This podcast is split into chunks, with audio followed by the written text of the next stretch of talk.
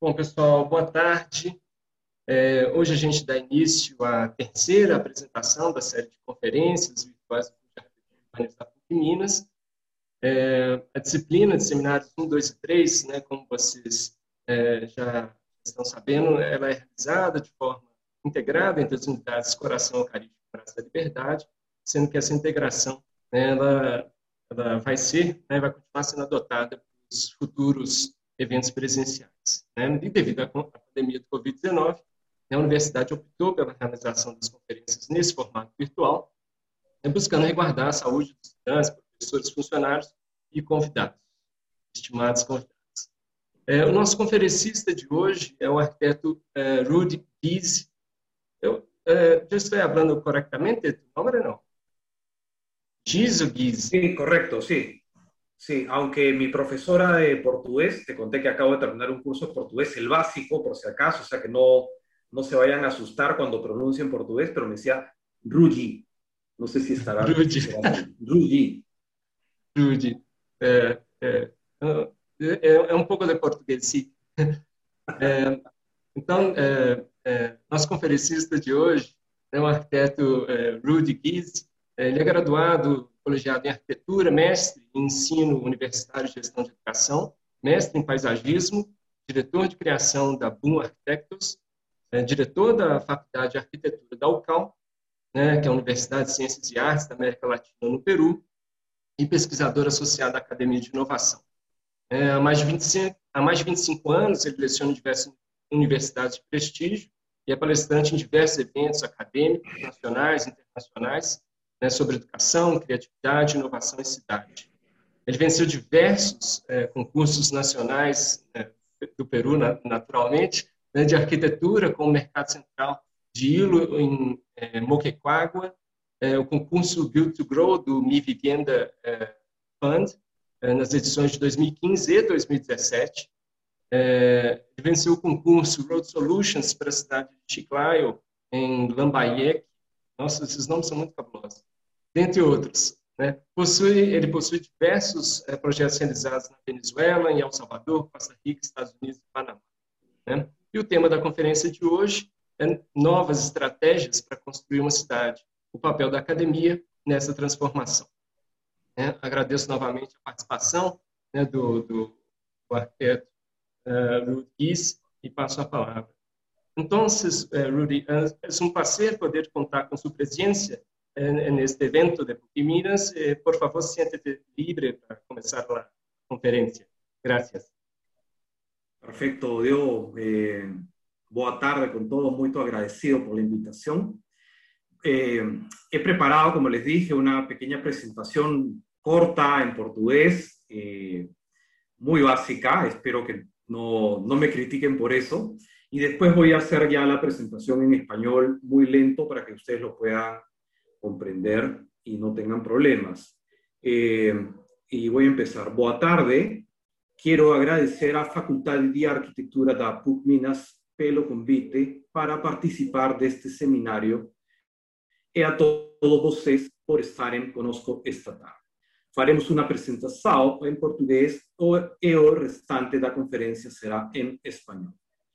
Meu nome é Rudy Guise e sou reitor da Faculdade de Arquitetura da UCAL, em Lima, Peru, e vim para compartilhar com vocês a visão que temos sobre o futuro de nossas cidades na América Latina. E como pensamos que é possível que, a partir da academia e do esforço de milhares de estudantes e cidadãos comprometidos com a transformação, possamos ver un futuro diferente para nuestras ciudades. Sentimos que desde los años 40 nuestros gobiernos en América Latina ignoran a ciudad y los arquitectos se divertirán en otras cosas sin importancia y casi sin percibir. Las ciudades crecerán más al en vez de crecerán explotarán. Explotarán de una forma informal, con una expansión incontrolable, generando y acentuando ainda más las grandes lagunas de desigualdad. Este es un gran esfuerzo que he hecho mil disculpas por todos los errores que puedan haber, pero quería de alguna manera eh, poner en práctica esto, estas primeras semanas de portugués en las que estoy y, bueno, retribuir la invitación y hacer una pequeña introducción en portugués. Voy a compartir mi, mi presentación. Denme un segundo, por favor. ¿Me confirman, por favor, si se ve la pantalla? Vale, Rudy. Perfecto, ok. Bueno, como lo dije, muy agradecido con la PUC Minas, con la Facultad de Arquitectura, por supuesto con Dio, a quien conozco hace algunos años atrás y ha tenido la gentileza de invitarme a compartir con ustedes algunas de las experiencias que hemos venido acumulando en los últimos años. Tengo más de 30 años dedicados a la docencia, 10 eh, años como director de la Facultad de Arquitectura Educal y la presentación que voy a hacer hoy día es un poco este resumen de la experiencia que hemos ido acumulando, no solamente en estos 10 años, sino fundamentalmente en esta mirada que tenemos ya eh, de más de un cuarto de siglo, eh, pensando nuevas maneras de hacer ciudad. El, el, el, título de la conferencia, de la charla, Nuevas Estrategias para hacer ciudad, y con letra pequeñita dice el papel de la academia en la transformación. Vamos a ver de qué manera es posible que se planteen nuevas estrategias para transformar nuestras ciudades y cuál es el rol que cada uno de nosotros desde la academia estamos empezando a cumplir. Vamos a hacer un, un paralelo con un proyecto desarrollado por nosotros y que de alguna les va a permitir a ustedes entender hacia dónde es que queremos.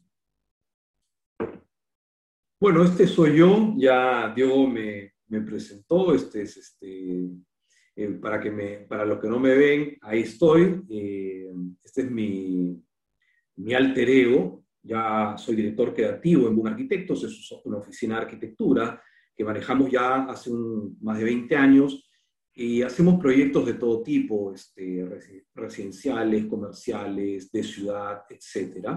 Soy director de la Facultad de Arquitectura Educal y además tengo eh, una pasión que es la investigación y tengo un rol de investigador principal en, una, en un think tank creativo que se llama Innovation Academy.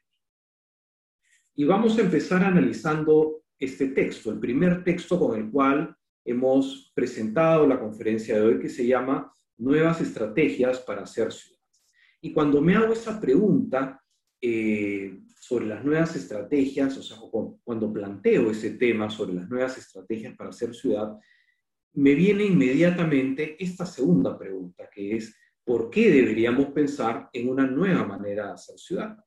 Porque claro, si, si la conferencia va a, a plantear un concepto sobre nuevas estrategias, la pregunta es, ¿por qué? ¿Qué es lo que me hace pensar o qué es lo que me hace creer que deberíamos eh, repensar la manera de hacer ciudad y plantear nuevas estrategias para poder enfrentar ese, ese esa, esa, situación que nos, que nos convoca a todos los arquitectos. Y claro, hay una, una duda grande al respecto, ¿no? Eh, ¿Por qué? Y cada uno de nosotros seguramente tendrá una respuesta a esa pregunta.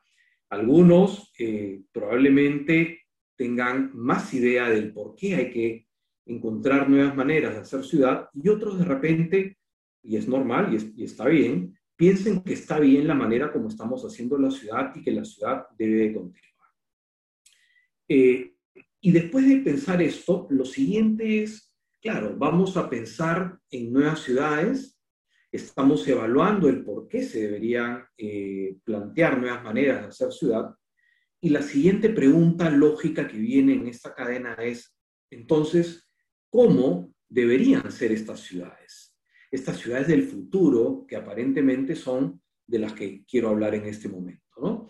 Cuando ustedes leen esta pregunta, inmediatamente empiezan a aparecer ciertas imágenes en la cabeza de cada uno de nosotros. Cada uno de nosotros, de acuerdo a su experiencia, empieza, y, y referentes, evidentemente, empieza a construir una mirada personal, una prefiguración, le llamo yo, de estos modelos de ciudad que nos imaginamos. Yo voy a compartir algunos que es posible que coincidan con lo que ustedes estén imaginando. ¿no? Y eh, vamos a imaginarnos este, este nuevo tipo de ciudad, o quizás este de aquí, o a lo mejor este de acá, o de pronto algo como esto de acá.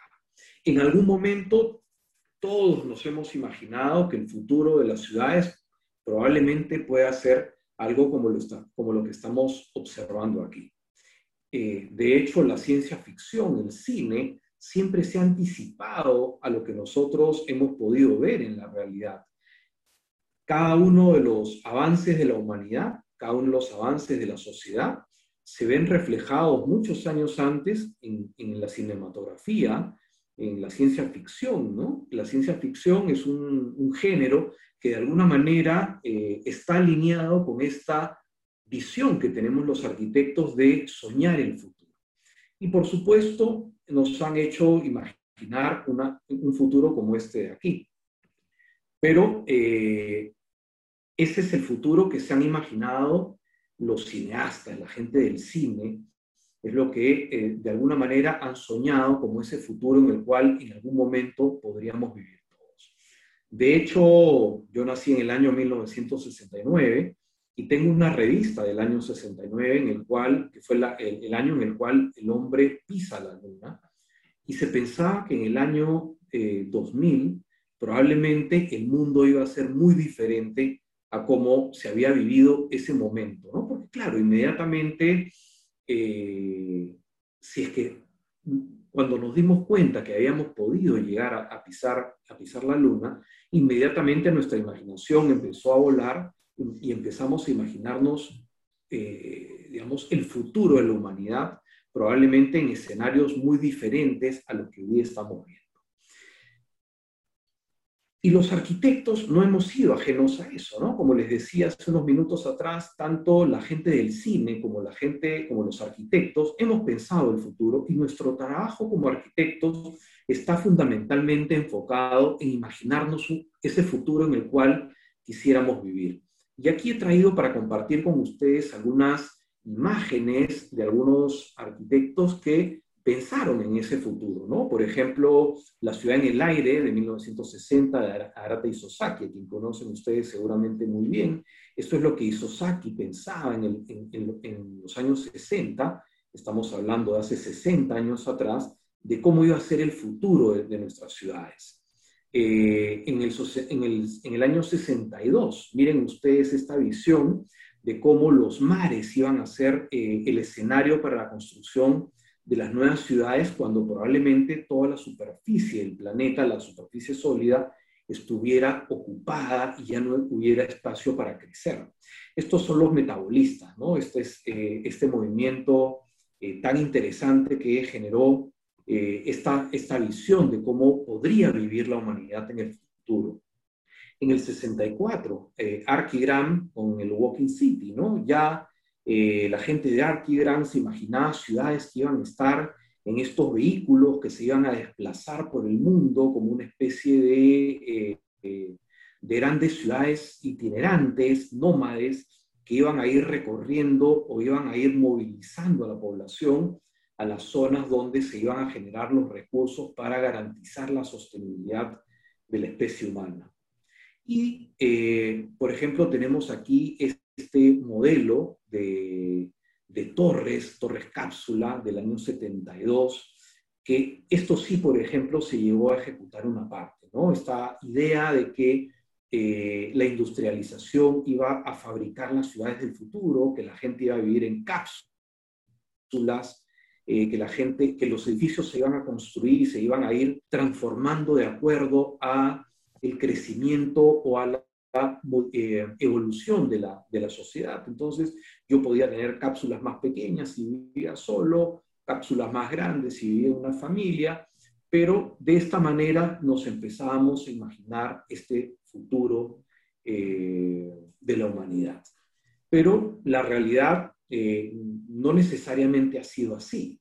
No han sido necesariamente esas las ciudades en las cuales vivimos hoy día, a pesar de que se han visualizado hace muchos años atrás. Y vamos ahora a dar una mirada real al planeta. Hemos visto esta mirada desde eh, la especulación, desde la metáfora, desde la fantasía, desde, lo, desde la ciencia ficción, ¿correcto? Pero vamos a dar una mirada ahora a este planeta en el cual estamos todos nosotros, este hermoso planeta azul que flota en el espacio y que conforme nos vamos acercando, nos vamos dando cuenta de la presencia del ser humano y que conforme vamos estando más cerca vamos viendo probablemente uno de los inventos más importantes y más trascendentes en la vida de la humanidad y ese invento es la ciudad. La ciudad ha sido el, el invento que ha permitido que la, que la especie humana o que la bestia humana evolucione y deje de ser esa bestia y se convierta en un ser. Un ser que eh, aprendió a vivir en sociedad, entre comillas, vamos a ver por qué también, que eh, empezó en un proceso de intercambio de experiencias y de conocimientos que facilitaron y aceleraron su desarrollo. Cuando nosotros seguimos acercándonos a estas ciudades, empezamos a ver ya no la masa de la ciudad, sino empezamos a identificar las pequeñas unidades, los edificios, las piezas individuales que conforman esta ciudad. Y si vamos más cerca aún, vamos viendo que estas, estas piezas están compuestas por muchas pequeñas piezas que además se ven desde adentro así.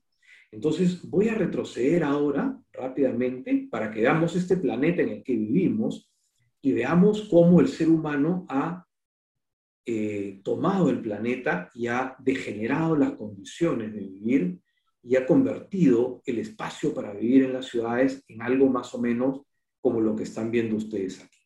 ¿Ok? Esta, esto nos va a servir para una primera reflexión en torno a lo que estamos haciendo como especie humana y nosotros, por supuesto, como arquitectos también. Y ahora quiero continuar con este número, que es un número muy importante. 7000 860.358.818. ¿Qué número es este? Es un número mágico porque es el mundo de la población de la Tierra hoy día a las 12 del día. Actualicé la presentación a las 12 del día a partir de un reloj de contador de población y efectivamente estos son los habitantes que hay en la Tierra el día de hoy. Adicionalmente a esta población es importante saber que el día de hoy 371.500 personas adicionales nacerán. Esa es la cantidad de personas que nacen cada día en todo el planeta. Pero claro, no solamente nacen las, las personas, sino también mueren. Y más o menos el día de hoy van a morir 156.110 personas. Eso es lo que el reloj contador me indicó el día de hoy. Eh, este es un dato interesante. Yo comparto cada vez que puedo esta información. Y cuando cambié el dato, eh, desde la última conferencia que di hace unos meses atrás, la población mundial estaba en 7.820 millones y en muy pocos meses hemos crecido una barbaridad, un montón, 40, 40 eh, millones en poco más de dos meses. Claro, 371 mil personas diarias, 156 mil mueren, lo cual nos da aproximadamente 215 mil personas que eh, incrementan la población mundial cada día. Cada día hay 215.410 personas que incrementan la población. Es decir, los que nacen o los que mueren nos da este incremento de población diaria. Entonces, si empezamos a imaginarnos esa ciudad que les he mostrado eh, con esos edificios y con esas unidades de vivienda, y nos imaginamos esta cantidad de población que se incrementa diariamente, empezamos a cuantificar el problema que tenemos que resolver eh, en el crecimiento y en la planificación de nuestras ciudades. De hecho, este es un número simpático también. En el tiempo que voy a demorar yo, en los 60 minutos o un poquito más que dura mi presentación, van a nacer 8.980 personas. Solamente en estos 60 minutos la población está creciendo a esa velocidad. 8.980 minutos. Así que me voy a apurar para que no me responsabilicen a mí de ninguno de estos nacimientos. Así es como se ve esta población. Esta es una población que está disfrutando un día de playa y se ven así también caminando por, por la ciudad, más o menos así es como se ven las, las ciudades más, más densas del mundo, eh, y así se ve el tráfico. Esta es una imagen de Lima, la ciudad en la que yo vivo. Este es más o menos el tráfico diario en una ciudad como Lima, en el momento en que las personas intentan desplazarse al trabajo, a estudiar o en general para hacer cualquier actividad. Esto no es eh, cuando no había pandemia, cuando la, eh, cuando la gente estaba en la calle, esto es de hoy día, esto es una imagen actual. Así es como se mueven nuestras ciudades en el día de hoy. Y así es como las habitamos. Así es como esta población que llega cada día a la ciudad procura eh, generar una vivienda para poder satisfacer esa necesidad básica que tenemos. Esta es una condición muy particular de Lima, porque a diferencia de las ciudades en Brasil, donde el clima tiene unas características diferentes, Lima es una ciudad donde no llueve. Eh, no llueve nunca, o sea, el nivel de precipitación es bajísimo, es una garúa muy pequeña la que tenemos, y tampoco hace frío. Lima no es una ciudad fría, es una ciudad cálida, y tampoco hace demasiado calor. Entonces, esta condición de ocupar el terreno de manera ilegal, de manera informal, es la manera como nosotros en el Perú hacemos la ciudad. Cualquier parecido con la realidad que cada uno de nosotros a nivel latinoamericano viven no es pura coincidencia, es la manera como la población enfrenta un problema que desde el gobierno se ha abandonado hace muchos años atrás. Hace casi 70 años atrás, eh, nuestros gobiernos abandonaron la planificación y el desarrollo de nuestras ciudades y los peruanos, la gente que crece en Lima día a día, ocupa el suelo de esta manera. Estas eh, ocupaciones se van transformando más o menos en lo que están viendo ustedes aquí. Claro, a ningún arquitecto en su sano juicio se le ocurriría que estas cumbres podrían servir para asentar una población, porque claro, nos imaginamos que llevar el agua, el desagüe, la electricidad, en general los servicios, los espacios públicos a un territorio como este es prácticamente imposible. Además que la gente vive encima de un botadero de basura, como pueden ver ustedes en la parte izquierda. La parte que es azul es la parte que recién empieza. La parte que ya está en colores blanco y color, eh, una textura de madera, es la parte de ciudad, eh, vamos a llamarlo entre comillas, consolidada. Entonces, este es un asentamiento que ya tiene por lo menos un par de años, pero que en ese par de años siguió creciendo. Y la, la consolidación de ese asentamiento es una imagen como la que están viendo ustedes aquí. Casas que eh, van construyéndose en estos taludes que se generan en el cerro. El espacio público es un, pacto social, un acuerdo de la comunidad por no ocupar un territorio y poder generar estos espacios eh, donde se puedan practicar diferentes actividades, donde la comunidad se pueda reunir, donde los niños puedan jugar. Miren ustedes la forma que tiene esa cancha de fútbol, ¿no? Eh, claro, ya después de ver esto comprenderán por qué en el Perú no, salen grandes futbolistas. Es, es lógico que en estas condiciones, y esto es en todo el Perú, en estas condiciones donde la gente lucha por poder practicar una actividad deportiva, las condiciones son eh, de, muy mala, de muy mala calidad y hace muy difícil cualquier intento por, surgir. Pero estas son las ciudades en las que vivimos.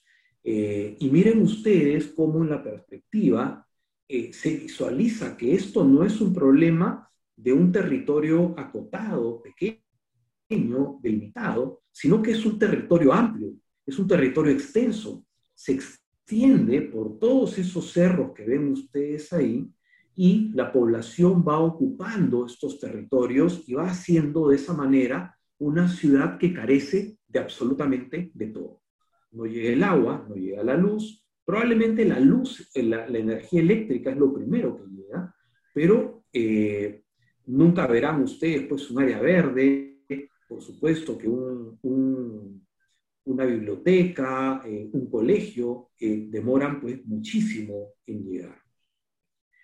Esta es la vida de las personas que suben esos cerros todos los días. Esa es la manera como, como se desplazan en estas condiciones. Y más o menos así se ve al cabo de unos 20 o 25 años. 25 años después, más o menos, este es el rostro que tiene la ciudad. La ciudad se hizo porque la gente ocupó el terreno y a partir, perdón, de ciertos eh, acuerdos sociales, se dejan algunos espacios para que hayan lugares para practicar deporte, se manifiestan algunas vías para poder generar el acceso y eso va consolidando un rostro de ciudad que eh, en el largo plazo se ve más o menos así. Esa es una ciudad, eh, eso es una foto característica de un pedazo de Lima. Esto no es una ciudad en construcción, es una ciudad que ya terminó de construirse y ese es efectivamente el rostro.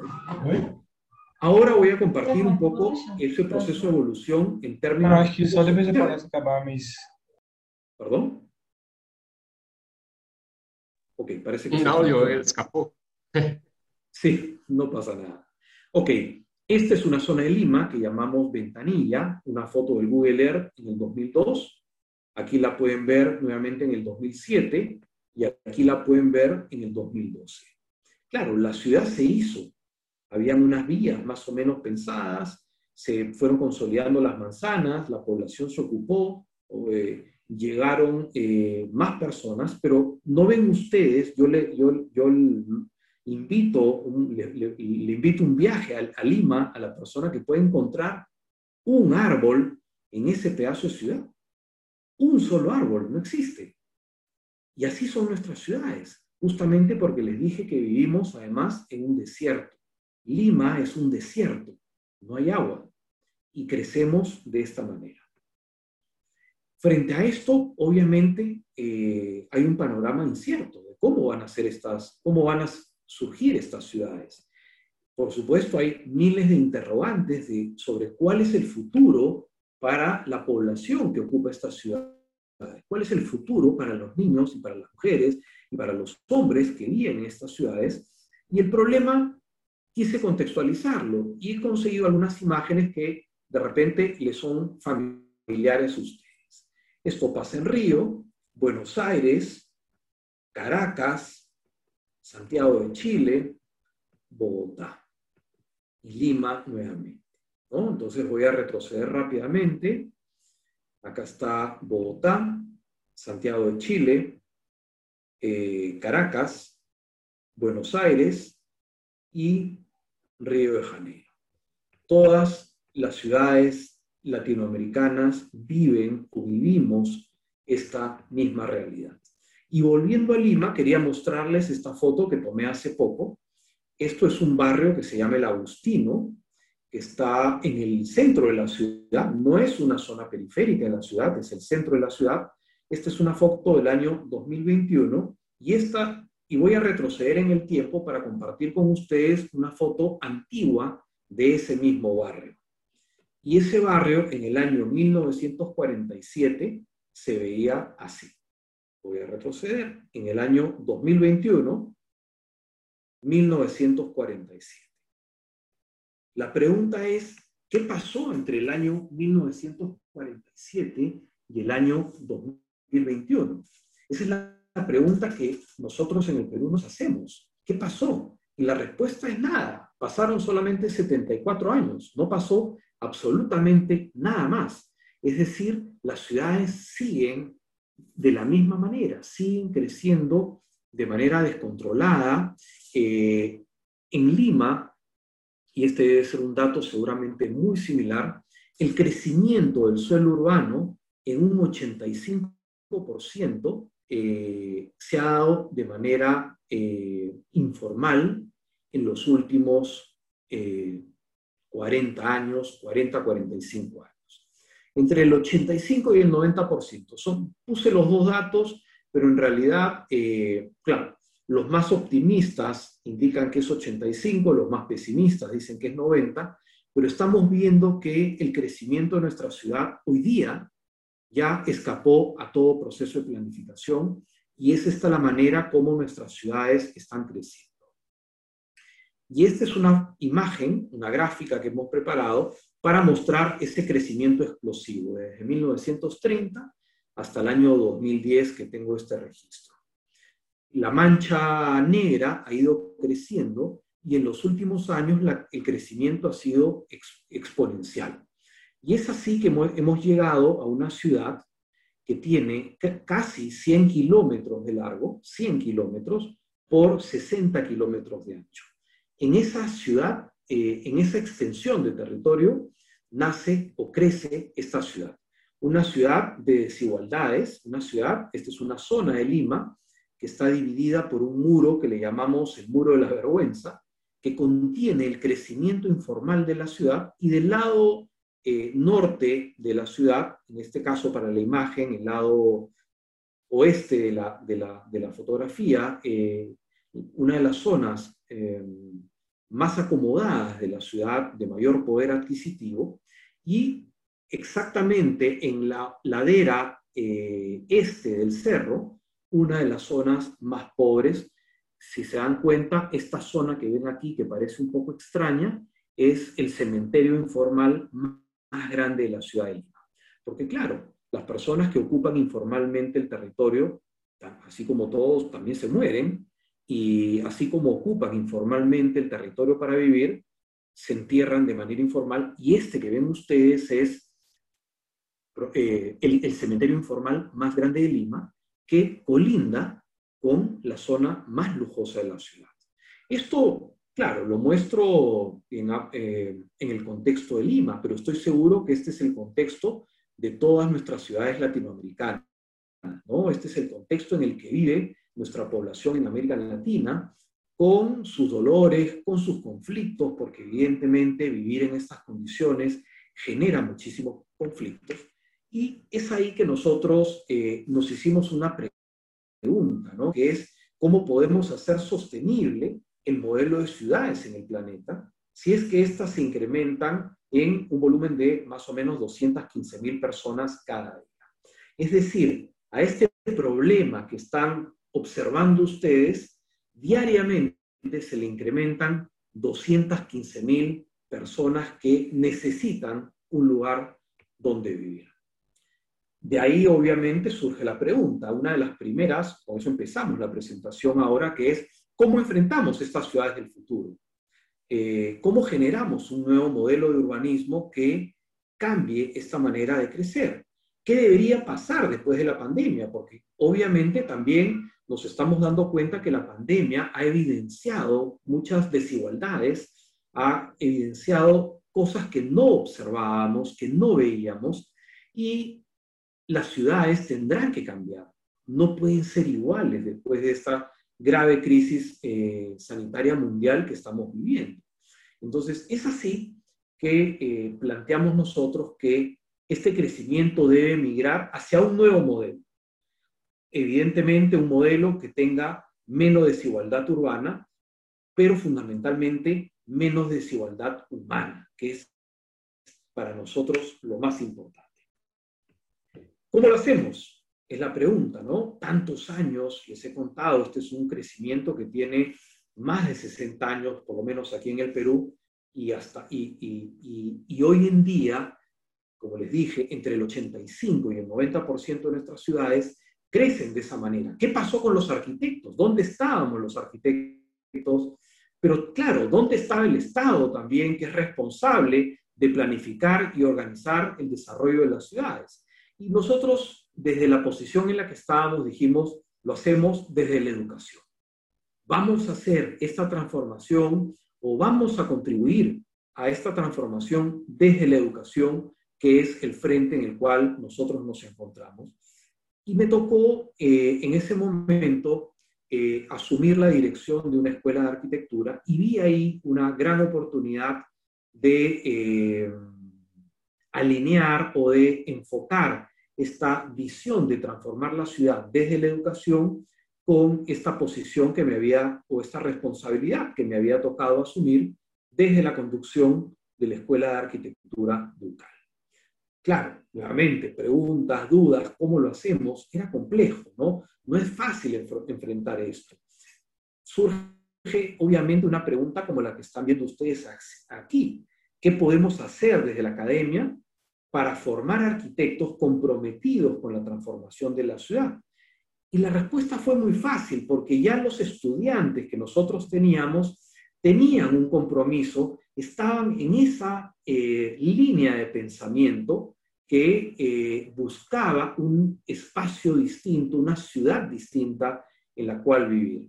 Cuando yo me formé hace 25 o 30 años atrás, los arquitectos estábamos pensando, o los estudiantes de arquitectura estábamos pensando en cosas diferentes, porque nuestros maestros estaban formándonos de una manera distinta. Estábamos pensando en los edificios, en la, eh, espectacularidad del edificio, en la parte visual, formal, en que el edificio tiene que ser un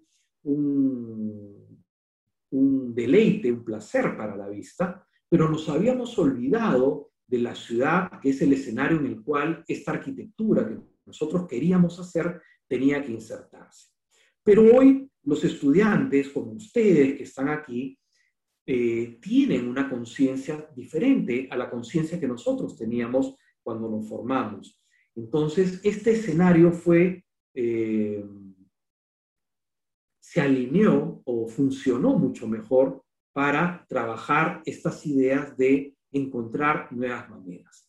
Y lo que planteamos fue eh, así como la ciudad se había hecho de manera inversa, es decir, primero había llegado la gente y después había llegado la, la, casa y después había llegado el agua y después llega el desagüe y después llega la luz y después llegan los espacios públicos y después llegan los parques y después, bueno, la cultura nunca llega, los museos nunca llegan, eh, la actividad eh, cultural jamás llega a estos espacios de la ciudad, pero vimos que este modelo de hacer ciudad era un modelo que era válido, porque es el modelo que hoy día nuestras ciudades han tomado como modelo válido.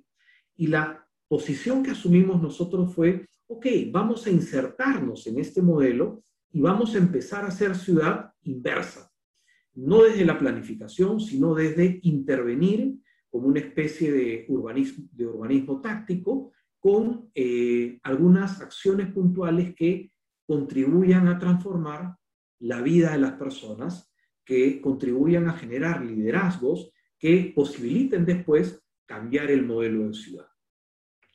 Entonces, este modelo se oponía a, este es un esquema que comparto siempre, que es el esquema de las leyes que se han hecho en el Perú para controlar, y los planes urbanos que se han hecho en el Perú para controlar el crecimiento informal.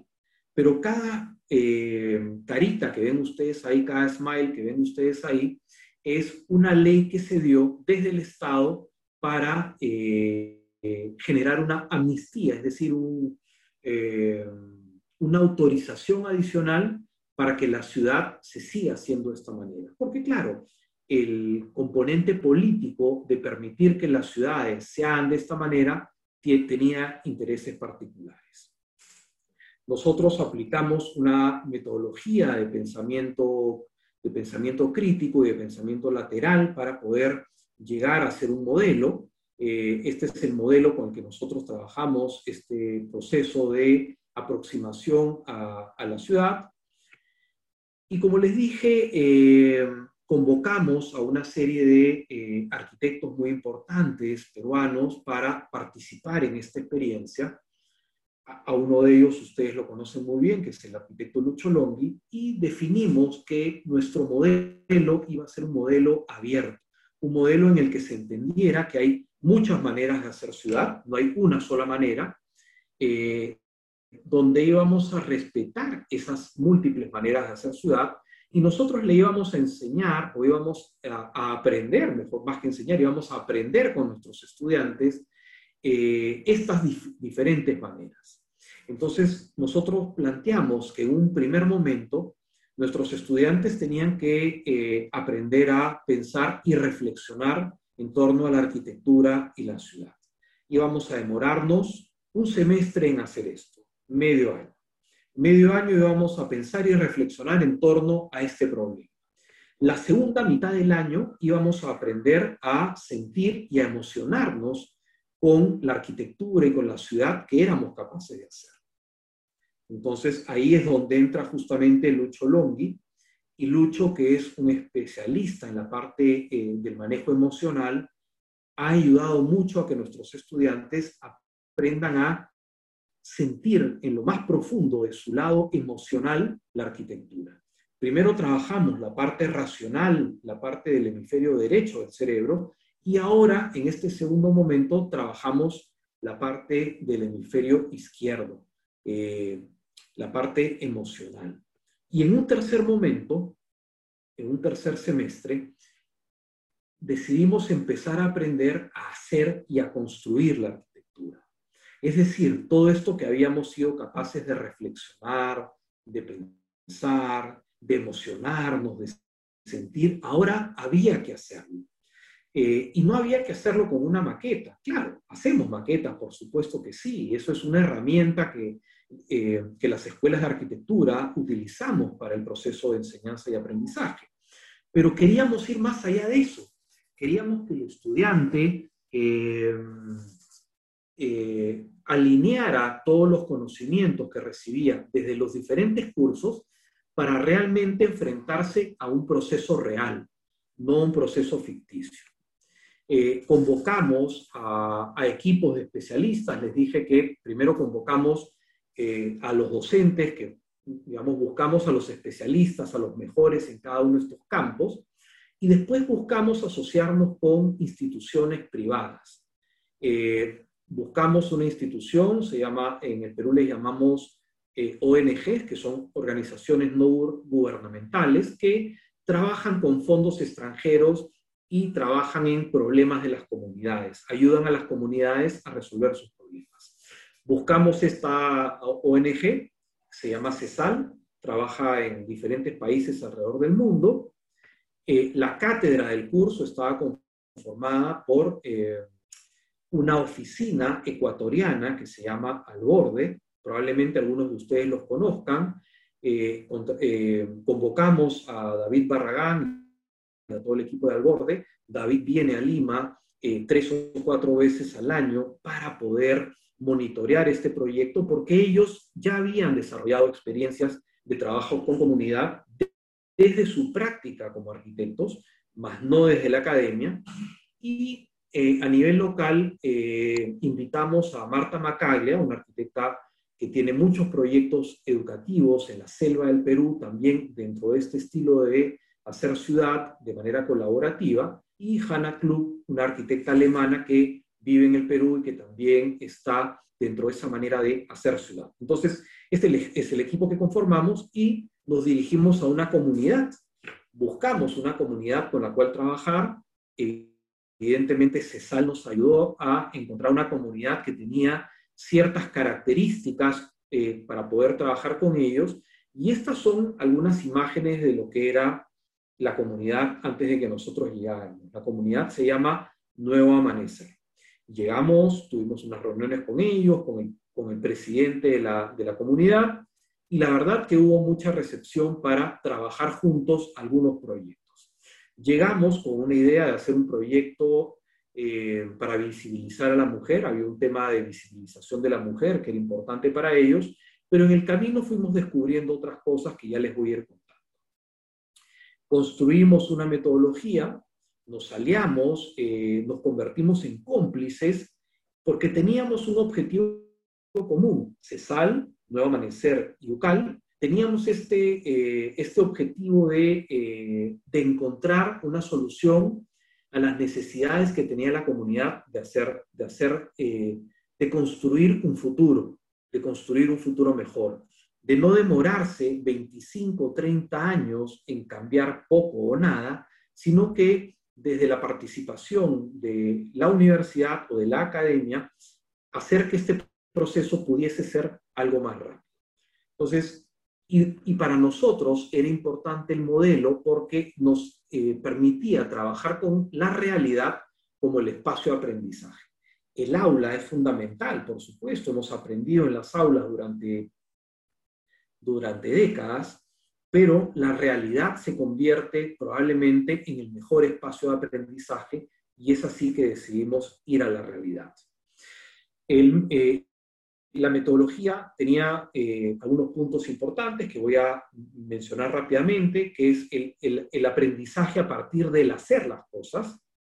Eh, buscábamos la interdisciplinariedad, que no sean solamente arquitectos o que no solamente recibiéramos información de arquitectos que nos permitieran conocer y comprender la ciudad, sino involucramos a sociólogos, economistas, antropólogos, psicólogos, en general un equipo de, personas de diferentes disciplinas que apoyaron el proceso. Adicionalmente, entendimos lo que era la participación de la comunidad en la, toma de decisiones y el, el trabajo colaborativo, que es una manera de trabajo que funciona desde hace muchos siglos en el Perú.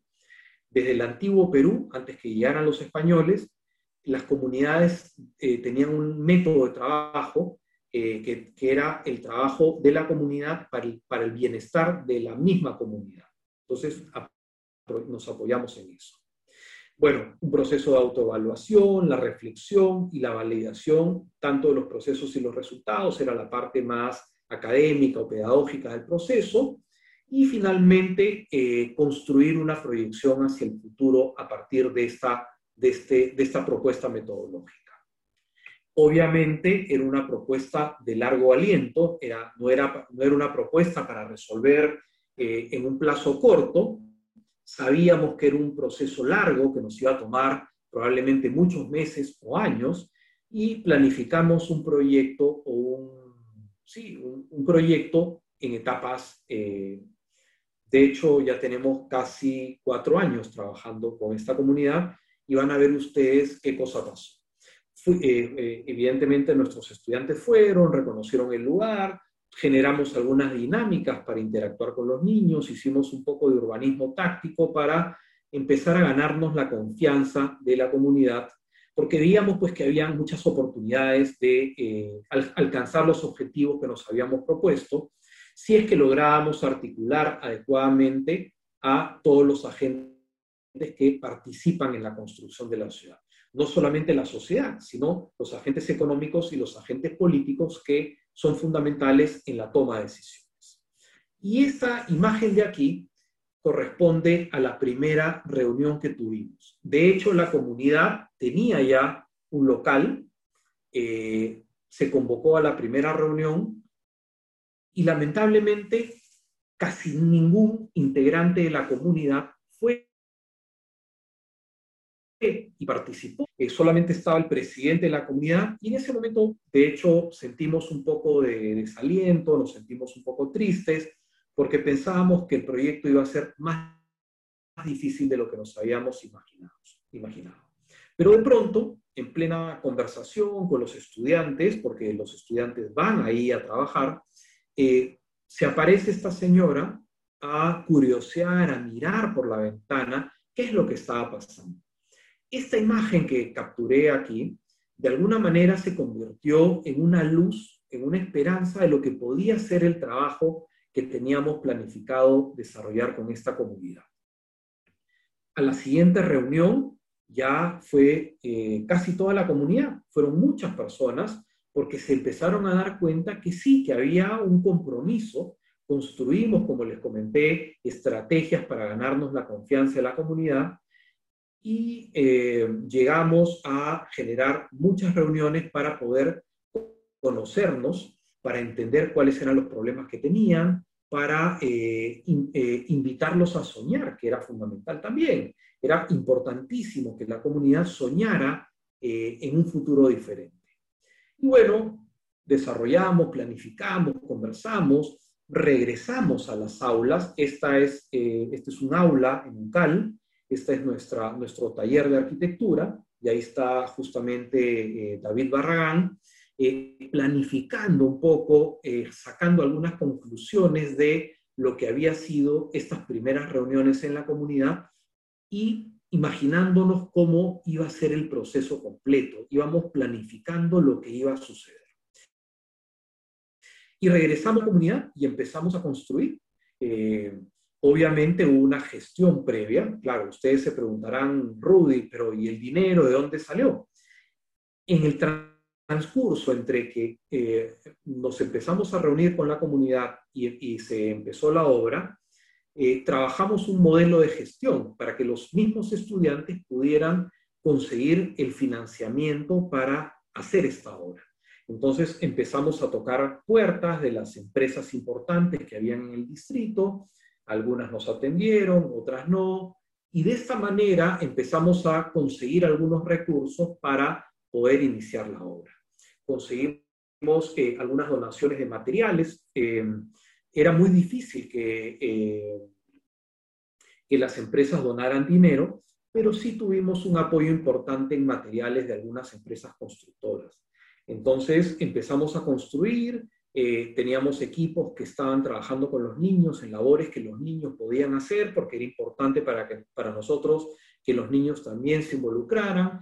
Y los adultos, los adultos de la comunidad en estas jornadas empezaron a trabajar con nosotros haciendo la excavación, haciendo las zanjas, armando cimientos, columnas, y nuestros estudiantes, que son de tercer semestre, estos son chicos que tienen, están recién en el segundo año de la escuela, empiezan a aplicar todos los conocimientos que han, que han recibido hasta ahí. Entonces, los cursos de construcción, los cursos teóricos, todos los cursos están alineados a que este objetivo eh, pueda, pueda caminar. Entonces, de cada una de las experiencias académicas se alimenta esta experiencia que engloba nuestro proceso de aprendizaje. Ahí ven ustedes ya el, vaciado del sobrecimiento, y ven, ahí eh, todavía pueden observar el local comunal. Esa casita en drywall que ven ustedes era el local que ellos tenían, pero que no les funcionaba para, la, eh, para las actividades que ellos necesitaban. Esto había sido una donación de una empresa eh, que fabrica drywall, que está en la zona, y nosotros les habíamos pedido desmontar ese edificio, pero ellos se habían negado. Claro, obviamente la duda, el miedo, este, la falta de confianza, pero poco a poco se imaginarán que empezamos a ganar confianza en, en esas personas. Ahí ya ven ustedes las columnas que se empezaron a, levantar, eh, las jornadas de trabajo eran todos los domingos, es decir, nuestros estudiantes, los estudiantes de UCAL, todos los domingos iban a trabajar en algo que se denomina faena. La faena es el trabajo de toda la comunidad que busca eh, generar alguna mejora en el bien común. Entonces, en esas faenas, la comunidad se organizaba por partes, o sea, eh, en esa comunidad habían algunas personas que eran albañiles, otras que eran electricistas, tenían diferentes oficios, y nosotros tratábamos de convocar a esas personas que ya tenían una especialización para instalar o reforzar. ¿Sí? Eh, aquí ven ustedes cómo íbamos eh, solucionando los modelos, la manera como se iba a edificar el, el, muro, las ventanas, y llegamos a techar en ese, en ese semestre. Miren ustedes lo que va sucediendo, ¿no? Cada vez hay gente comprometida con el proceso. Los estudiantes de UCAL asentaban el ladrillo, preparaban la mezcla, eh, aprendían toda la parte técnica que normalmente vemos en el aula y la llevaban a la práctica luego de haberse planificado en aula durante eh, las semanas previas. Ahí ven ustedes cómo se está techando, bueno, algunas fotos de, de ese momento. Ya estábamos, eh, por supuesto que se construyó un lazo muy importante con la comunidad.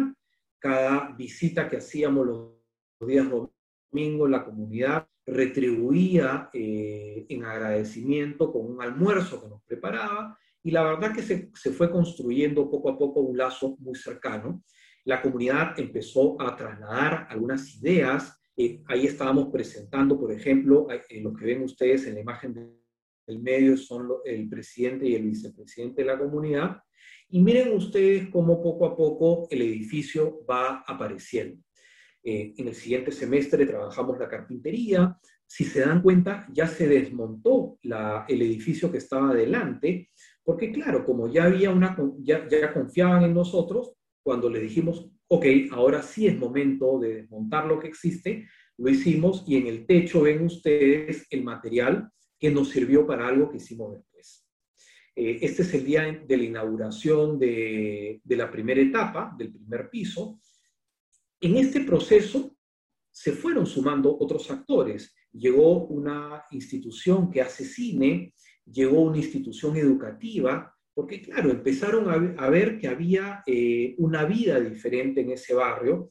No solamente estábamos haciendo un edificio, estábamos construyendo lazos de comunidad que eran importantes y que nos iban a servir para poder, eh, para que esa comunidad pudiera hacer lo que se quisiera proponer. O sea, estábamos formando eh, líderes en la comunidad a partir de esta experiencia de arquitectura para que esta comunidad después, cuando nosotros nos retiráramos, pudiera seguir caminando sola.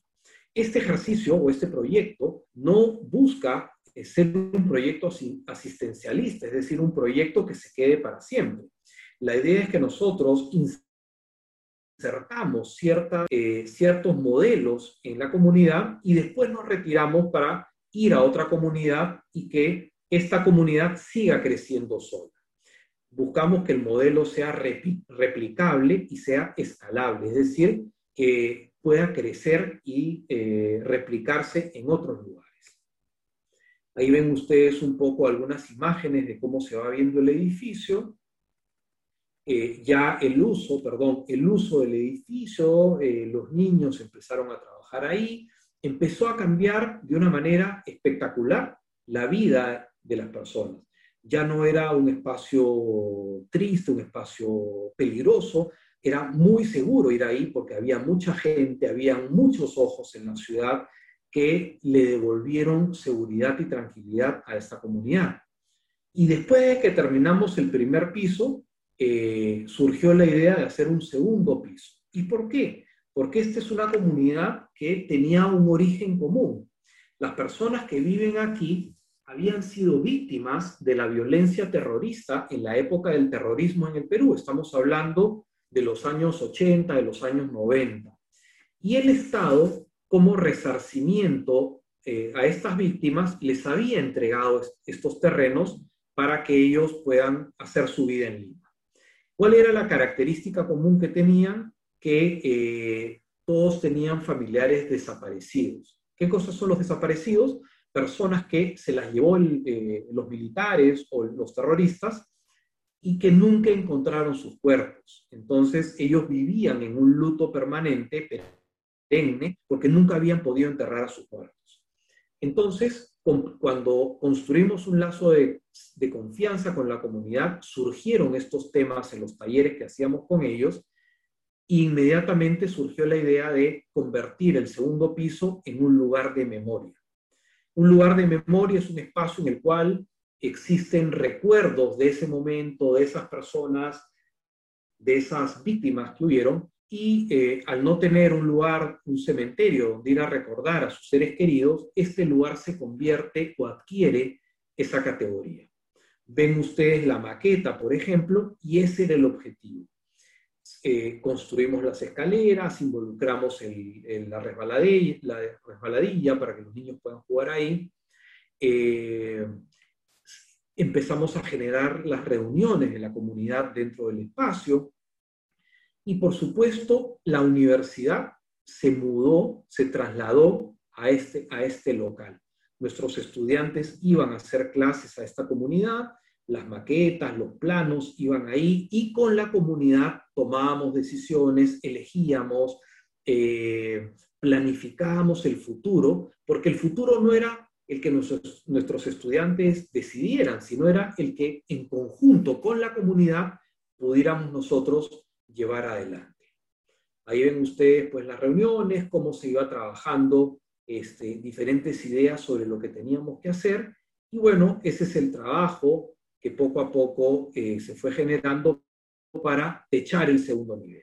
Nuevamente inauguramos porque es importante celebrar, vivimos en una, eh, eh, somos parte de una sociedad a la que le gusta celebrar, y ven ustedes ahí cómo los niños que al principio no existían empiezan a llegar y empiezan a asumir roles también en el mantenimiento, en el cuidado de su edificio.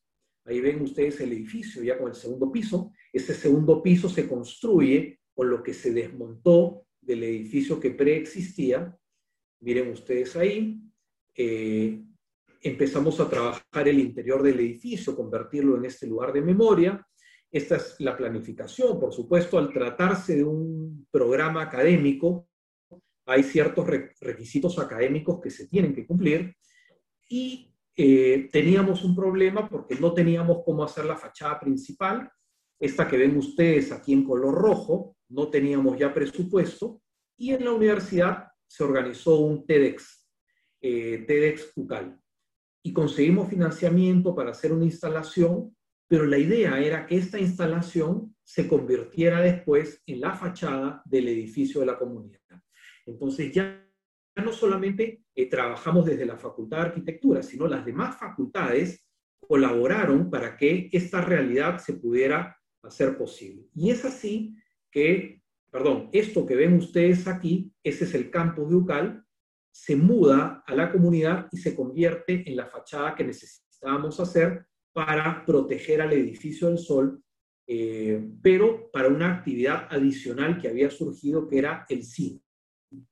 Esta zona de la ciudad no tenía cine, eh, los vecinos no, no tenían recursos para ir al cine, y como teníamos una institución que nos estaba apoyando con eso, decidimos hacer que el edificio fuese también un cinema.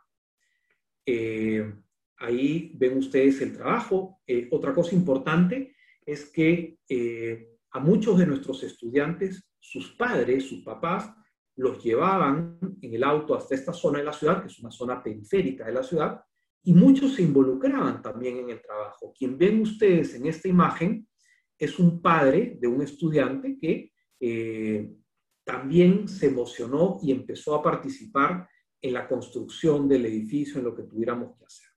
Nuevamente los niños participando, que este es nuestro gran objetivo. Nuestro gran objetivo no es el edificio, es cambiar la manera de hacer ciudad, cambiar la manera como estas personas perciben su ciudad y que vean que con el trabajo colaborativo y participativo de todos y cada uno, cada uno de ellos, el modelo de ciudad podía ser posible. Y esta es la inauguración ya del edificio. ¿Qué pasó acá? Sucedió que las instituciones del Estado, el Ministerio de Cultura del Perú, se sumó a esto, porque eh, como este edificio se iba a convertir en un lugar de memoria, la red de museos de memoria del Perú lo adoptó como uno de sus museos, parte de la red, y contra todo lo que nos habíamos imaginado, la inauguración final de esta etapa del edificio se hizo con el ministro de Cultura del Perú. Entonces, si ustedes recuerdan hace unas imágenes atrás, las inauguraciones de las primeras etapas, voy a retroceder rápidamente para que recordemos alguna inauguración, por ejemplo. Vamos, vamos, vamos a llegar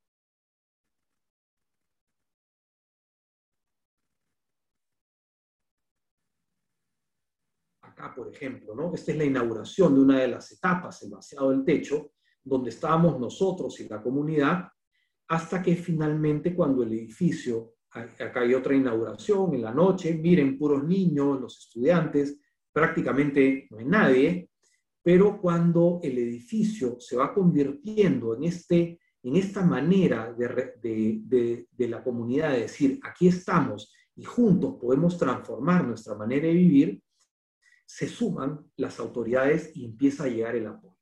Esto es lo que les decía. Ahí ven ustedes, este es el, el, logotipo del Ministerio de Cultura del Perú. Acá está el escudo del Perú. Y en esta comunidad que jamás se imaginó que el Estado pudiera llegar a, tener una participación, llega el Estado para hacer estas funciones de cine en la fachada principal. Entonces, cada jueves eh, eh, el, Ministerio de Cultura va y hace la proyección de una película eh, que aporta en, contribuir a la recreación, a la distracción y a la culturización de esta comunidad. ¿Qué pasa con el edificio hoy, que estamos en pandemia? Bueno, se convirtió en el local para la olla común. No sé si en Brasil, pero aquí en el Perú, eh, las comunidades que tienen muy pocos recursos eh, hacen algo que se llama olla común. Entonces, con los pocos recursos que se tienen de toda la comunidad, se juntan, se cocina y toda la comunidad puede subsistir a partir de eso. Este es un comentario de un padre que está, eh, digamos, que queríamos eh, presentar también. Y esto es el rebote que ha tenido el proyecto en diferentes medios. Eh, en la cumbre Infonavit en, en México, en la Bienal de Arquitectura de Chile, en la 18 Bienal de Arquitectura del Perú, eh, en algunos congresos y eventos a nivel local.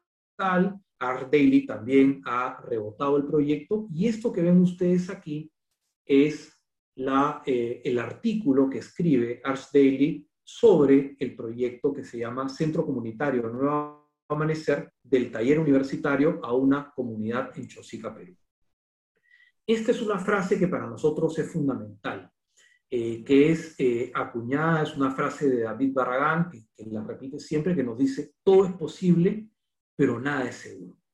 Y esa es una frase que nos ha guiado porque nos ha permitido soñar, nos ha permitido eh, sentir que cambiar la vida de estas personas y a partir de la, del cambio, la modificación de la vida de estas personas, la manera de hacer ciudad de, una, de una forma distinta puede ser posible también adecuándonos a las maneras que ellos tienen. Y voy a ir compartiendo ya para ir terminando algunas imágenes donde van a ir viendo ustedes, digamos, el equipo que ha participado en este, en este proceso, ¿no? Este, estos son nuestros estudiantes con algunos socios del proyecto. Eh, esta es la inauguración de, de, la primera etapa. Miren ustedes la comunidad. Por supuesto que eh, los niños se hicieron partícipes, miren la cantidad de niños con nuestros estudiantes que, están, eh, que, tienen hoy día una oportunidad de, de, vivir un poco diferente, de vivir un poco mejor, de soñar con un futuro distinto, porque claro, esto es un proyecto que le llamamos gatillo, es un proyecto que detona otros proyectos que van a terminar de construir esa comunidad. Y después de esto, claro, uno se, uno se pregunta, ¿no? ¿Y ahora qué sigue? Eh, este es un modelo que se hace una vez y ahí termina. Eh, es posible replicarlo, escalarlo. Y afortunadamente, eh, a partir de esta iniciativa, nos empezaron a llamar de otras comunidades y hoy tenemos ya participación en diferentes niveles en otras comunidades en Lima. Entonces, en esta última gráfica del año 2021, ustedes ven aquí el epicentro de lo que fue o de lo que es Nuevo Amanecer y cómo hoy en Lima tenemos otros proyectos que estamos desarrollando desde nuestra experiencia académica. Esta es eh, la última comunidad con la que estamos trabajando, es la favela El Pacífico, que está en otra zona de Lima, y este es un caso muy bonito porque ellos un día, yo estaba de vacaciones viajando por el Perú y recibo una llamada de la presidenta de la comunidad, que además es mujer, y eso me alegró muchísimo, que había visto eh, el proyecto que habíamos hecho en Nuevo Amanecer y soñaba para su, para su comunidad un proyecto similar. Entonces, este proyecto que ven ustedes es un proyecto que empiezan a hacer y que probablemente dentro de algunos años tenga un destino eh, similar al que han visto en Nuevo Amanecer, y seguramente seguiremos saltando y buscando otras comunidades con las cuales poder trabajar. Y con esto termino eh, la presentación. Si es que alguno está interesado en conocer un poco más de lo que hacemos, esta es, eh, aquí tienen eh, la dirección de, una de, de, mis redes sociales para poder intercambiar ideas. Seguramente surgirán ideas, surgirán preguntas en torno a lo que estamos haciendo y por supuesto que vamos a estar encantados en compartir con ustedes, comentar, intercambiar las experiencias que también ustedes puedan haber ido construyendo a lo largo de todos estos años, ¿no? Yo eh, con eso termino y por supuesto quedo atento a, las preguntas que ustedes me quieran hacer, seguramente hay algunas dudas, así que feliz de poder eh, responder a aquellas dudas o interrogantes que puedan tener, las dudas. Rudy, muchas gracias eh, por la presentación. Eh, estoy encantado y creo que estudiantes y profesores también son. entonces, podemos, tenemos tiempo para hacer una charla eh, para preguntas. Entonces, creo que, que, basta los, eh, los participantes abrir el micrófono, eh, el vídeo, e hablar, o entonces escribir no chat. Pessoal, é, fiquem à vontade para fazer perguntas. A gente tem ainda bastante tempo e basta né, é, ligar a câmera, ligar o áudio ou escrever aqui também né, no chat. A gente pode fazer uma lista, uma ordem de perguntas. Eh, ¿Cómo que tú, tú, prefieres que, que, escriban la pregunta? Si quieren eh, abrir el micrófono, yo no tengo ningún problema, como, como prefieran ustedes. Yo. Uh, uh, Eu estou esperando os, os estudantes e professores a fazerem uma pergunta. É, eu creio que é, quando quando você Olá, Fernando. Que tal? Como está? Buenas tardes. Boa tarde. Olá, Rud. Professor Fernando. Eh, enviar um abraço para Lúcio. Para de todas maneras, se lo, se lo, voy a mencionar porque no se lo voy a poder dar, pero este, estoy seguro que él va a estar feliz de recibir el, el abrazo de todos ustedes desde Minas. Sí, extrañamos él acá y, y año pasado estábamos ah, haciendo o combinado, né, arreglando para vos venir para conocernos también y infelizmente estamos en este momento complicado. Entonces, sí. Ojalá que esto va a pasar pronto. con la invitación. Pronto va a estar con nosotros acá y nosotros vamos a estar ahí también. Así espero que sea, de todas maneras.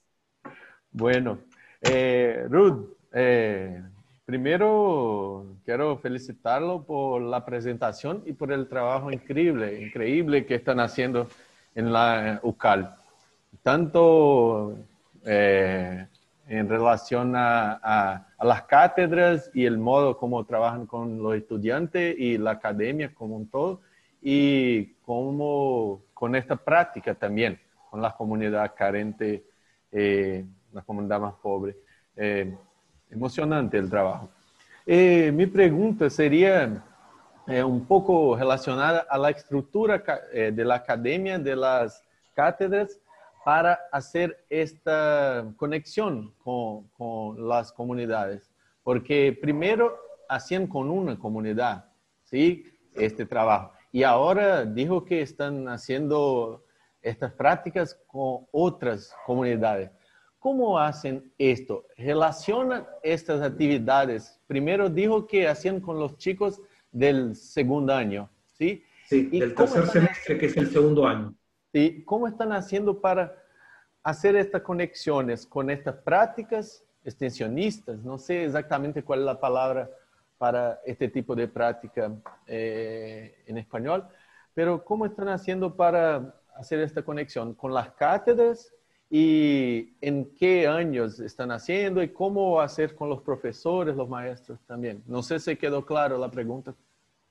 Sí, me quedó claro. De hecho, eh, tengo que ser súper honesto, al principio teníamos mucho miedo de lo que iba a pasar, ¿no? Porque claro, eh, digamos, lo, convencional hubiese sido que los estudiantes fueran a la comunidad, estudiaran, hicieran un proyecto y al final del semestre tuviéramos una maqueta y un modelo y bueno, con eso terminaba el proceso como siempre ha sido. Pero nosotros nos fijamos el objetivo de ir más allá, de que estas comunidades, que siempre son visitadas por los estudiantes de arquitectura, porque, o sea, no es novedad que, un, que, los, que, la, que, la academia vaya a trabajar con las comunidades, Pero lo que siempre sucedía es que cuando la academia iba a las comunidades, generaba expectativas de, algo que podía pasar, pero terminando el semestre, eh, empezaba otro grupo nuevo y, todo quedaba en nada porque no, no, se concretaba absolutamente nada. Entonces, la ciudad era un laboratorio, pero un laboratorio teórico porque no había este paso de ir de la teoría a la práctica. Y lo que nosotros decidimos hacer es, o, decidimos hacer fue pasar de la teoría a la práctica. Los profesores que elegimos para esto, eh, obviamente eh, al principio tenían muchas dudas porque la responsabilidad es enorme. O sea, los que construimos sabemos que e, e, edificar, que construir es complejo, eh, de manera, digamos, con profesionales. Imagínate tú lo que es la responsabilidad de construir con estudiantes. Entonces, eh, ahí, fue, digamos, el primer temor. De hecho, bueno, había una relación de mucha confianza de la universidad hacia el proyecto que habíamos planteado, entonces yo tenía el respaldo de la universidad. Eh, tanto es así que los profesores del curso nunca iban a la universidad porque todas las clases eran allá en la comunidad, entonces había cierta facilidad desde el manejo administrativo de la universidad para que esto pudiera suceder. Eh, convencimos además a todos los demás profesores de los otros cursos o de las otras materias para que el contenido de la materia apuntalara en el proceso de eh, resolver necesidades que este proyecto tenía. Entonces, como comentaba, ¿no?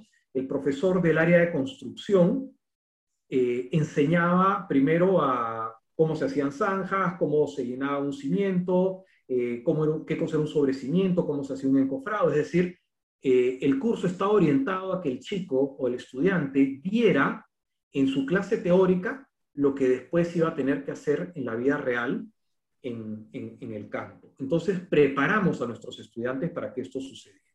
Entonces, bueno, empezamos con mucho miedo. Eh, llegó el momento, o sea, llegó el momento de que eh, había que empezar a construir porque ya el proyecto estaba listo y había que construir. Ahí hubieron dudas, pero ya habíamos conseguido el financiamiento, habíamos conseguido recursos, eh, la comunidad estaba soñando con que esto empezara, los estudiantes también, y los que tuvieron más miedo fueron los profesores, honestamente. Pero después, bueno, arrancamos y bueno, no hemos parado hasta ahora. El proyecto tiene ya eh, cuatro años, cuatro años y medio. Eh, el edificio lo construimos en un semestre completo. Y semestre a semestre, como la cátedra se mantiene en el curso, el grupo de estudiantes que ingresa eh, se activa para una siguiente etapa del proyecto. Entonces, todos los estudiantes que han pasado por la Facultad de Arquitectura han pasado por ese proyecto. Es decir, no hay un solo estudiante en UCAL que no haya tenido esa experiencia, porque parte de nuestra promesa educativa es que todos nuestros estudiantes van a pasar por la misma experiencia. Eh, y este modelo que yo les eh, presenté al inicio, donde hay, eh, digamos, un momento de pensar la arquitectura, un momento de sentirla y un momento de hacerla, se repite cada tres semestres. Entonces, nuevamente, en el sexto semestre, un grupo de estudiantes se enfrenta al reto de hacer la arquitectura. Entonces, eso nos ha permitido empezar a ir a otras comunidades. Eh, y nuevamente, cuando llegan a noveno, tienen el reto de seguir haciendo la arquitectura. Entonces, estos tres conceptos se van repitiendo en tres momentos a lo largo de toda la carrera, de tal manera que queda eh, en el, se convierte en un eh, aprendizaje significativo estas maneras de hacer arquitectura, desde el pensamiento, desde la pasión y desde la racionalización o desde la edificación. Entonces, eh, de hecho, recibimos muchas llamadas que, que, ya no podemos atender, porque claro, tenemos una capacidad limitada. nos, tenemos socios, esto también es importante decirlo, esto no, no solamente es UCAL, tenemos eh, eh, organismos no, no gubernamentales que trabajan en la zona y que nos permiten saber que la zona está preparada para un proyecto de este tipo. Si estamos hablando de una comunidad que está en proceso de formación, eh, es difícil. Tiene que ser una comunidad de alguna manera consolidada. Tiene que ser una comunidad donde hayan liderazgos. Si no hay líderes en la comunidad, es muy complejo porque eh, hay muchas rivalidades, hay luchas de poder interno y eso es conflictivo. Eh, si bien es cierto, toda la ciudad es insegura, pero por lo menos tiene que haber cierta condición de accesibilidad para que los estudiantes, que son eh, eh, jóvenes, eh, puedan llegar a estas zonas sin peligro. Por supuesto, la comunidad se convierte en la barrera de protección de los estudiantes, ¿no? O sea, hay toda una dinámica social muy interesante que se genera ahí. Por supuesto, no trabajamos con, los políticos. nos ha pasado que llegan los políticos y también quieren ofrecer cemento, ladrillos, porque quieren aparecer en la foto, pero, eh, digamos, parte de nuestra, de nuestra política es no trabajar con políticos y tampoco con la iglesia, porque tiene otros objetivos. Entonces, es un proyecto de la comunidad, desde la comunidad y para la comunidad, apoyado en la academia. Entonces, esas son las condiciones. Eh, los proyectos que te he comentado están en diferentes etapas. Lamentablemente, el año 2020 hemos parado, eh, el año 2020 hemos tenido que cambiar la estrategia porque no hemos podido ir. En el Perú sí hemos tenido cuarentena casi todo el año, entonces no hemos podido salir. Y este semestre eh, me ha costado, pero he logrado ya la autorización de las autoridades de la universidad para que los estudiantes puedan volver a ir a trabajar en las comunidades de manera eh, optativa. O sea, el estudiante puede elegir si va o no va y el que va graba, filma para que el que no va pueda también participar de alguna manera y se hacen las clases allá. La profesora, las profesoras van al, lugar, eh, se conectan desde ahí y los estudiantes están viendo lo que está pasando en el lugar, ¿no? Entonces, eh, bueno, esa es la manera como hemos enfrentado el reto como escuela estamos creciendo, entonces cada vez es más sencillo. Eh, el, proyecto es eh, contagioso positivamente, o sea, cada vez hay más docentes que les interesa entrar en un proyecto de este tipo. Entonces, poco a poco estamos logrando el objetivo que es eh, que un edificio se convierta en un detonante de otras cosas, porque hay más estudiantes interesados, hay más profesionales interesados, las autoridades están mirando, el gobierno ha mirado el proyecto, entonces eh, se convierte en una manera, y otras comunidades también han mirado, entonces se convierte en una, en una nueva manera de hacer ciudad, que es justamente en lo que nosotros estábamos apostando. Pequeña, sí, eh, lenta, sí, eh, dolorosa también, pero eh, he, mostrado cuál es la velocidad de crecimiento de nuestras ciudades en el Perú y nos damos cuenta que eh, probablemente lo que nosotros hemos logrado en un poco más de dos años o dos, dos años y medio para llegar a ese punto, normalmente a la comunidad le hubiera tomado por lo menos 25 o 30 años aproximadamente, o quizás toda la vida y no hubieran llegado a eso. Entonces sí, comprendemos que es un modelo difícil, pero ¿qué cosa no es difícil hoy en día? ¿no? Eh, el reto de nuestras ciudades latinoamericanas es un reto enorme. Nosotros aprovechamos este impulso que nos, da, que nos dan los estudiantes y creo que para nosotros en UCAL ese es la mejor, eh, el mejor soporte o la mejor palanca para poder seguir construyendo y creyendo en este proyecto. ¿no? Este, no sé si, de hecho, por ahí tendrán alguna otra pregunta, alguna otra duda. Perfecto, Rudy. Muchas gracias. No, gracias a ti. Gracias, Rudy. Eh, tenemos una otra eh, pregunta de, del profesor Tiago Castillo Blanco. E aí, Tiago, tudo bem? Bem. Eu tive que mandar um Castilho Branco aqui. Castilho Branco. É, é, estão me ouvindo bem? bem. Ciao, che tal? Boa tarde. Boa tarde, Rodolfo. Boa noite. É, ah, é, sim, boa noite. Boa noite. É, Rodolfo, é, fiquei muito encantado com tua palestra, tua ponência, é, e muito feliz porque é, estive eh, en 2017 en la ciudad de Huancayo, en Perú, trabajando en la Universidad Central de los Andes y en la Universidad Continental. Eh, con, en, la ocasión, trabajé con Marta, Marta Macaglia. Ah, ¿la conoces a Marta? Sí, sí, oh, sí.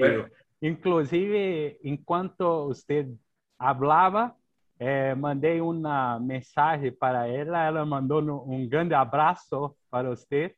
É, é muito interessante quando nos encontramos em condições como esta.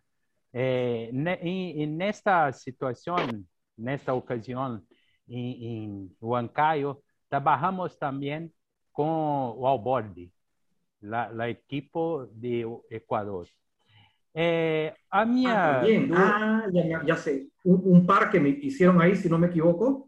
Sí, sí, no, nos desarrollamos una reflexión sobre el proceso de plano director de todo Vale de Mantaro, ¿cierto? Y la discusión de la relación de la ciudad con el río Mantaro. Fue un ejercicio inicial, pero muy interesante. Pero minha pergunta é a seguinte: eh, neste trabalho da escola, em la comunidade, é, é sempre um grande desafio a relação com as pessoas que habitam em estes espaços. Nós outros arquitetos somos geralmente sujeitos provenientes de la clase media y las personas eh, con prácticas culturales muy diferentes, inclusive en la relación con la economía informal. Entonces, hablo sobre uh, el tráfico de drogas eh, y otras situaciones que son constantes en estos contextos. Eh, esto nos, nos genera muchas preocupaciones en nuestra universidad tenemos una práctica constante de también trabajamos en las comunidades en, en, Belo Horizonte, donde estamos. Tenemos varias situaciones muy semejantes con las barriadas de Lima, que son las ocupaciones, las favelas, eh, y tenemos siempre un grande desafío de dialogar com todos os atores, certo? Que muitas vezes é, promovemos ações nesses espaços e em algumas em alguns momentos entramos em conflito com todos esses grupos de interesse que estão dentro desses espaços. Minha pergunta é se este tipo de coisa tem ocorrido com vocês e como e como tens resolvido, certo? É, só é, é, finalizando, nesse momento, é, nós outros da PUC é, estamos acompanhando uma situação de conflito e, em várias ocupações na cidade. É, e hoje mesmo tive que falar com uma, uma coordenadora, uma líder de, de, de uma dessas ocupações, porque ela está passando por grande dificuldade por causa da pandemia, certo? E ela não consegue estabelecer uma conversação com os agentes públicos que estão atuando dentro desses espaços.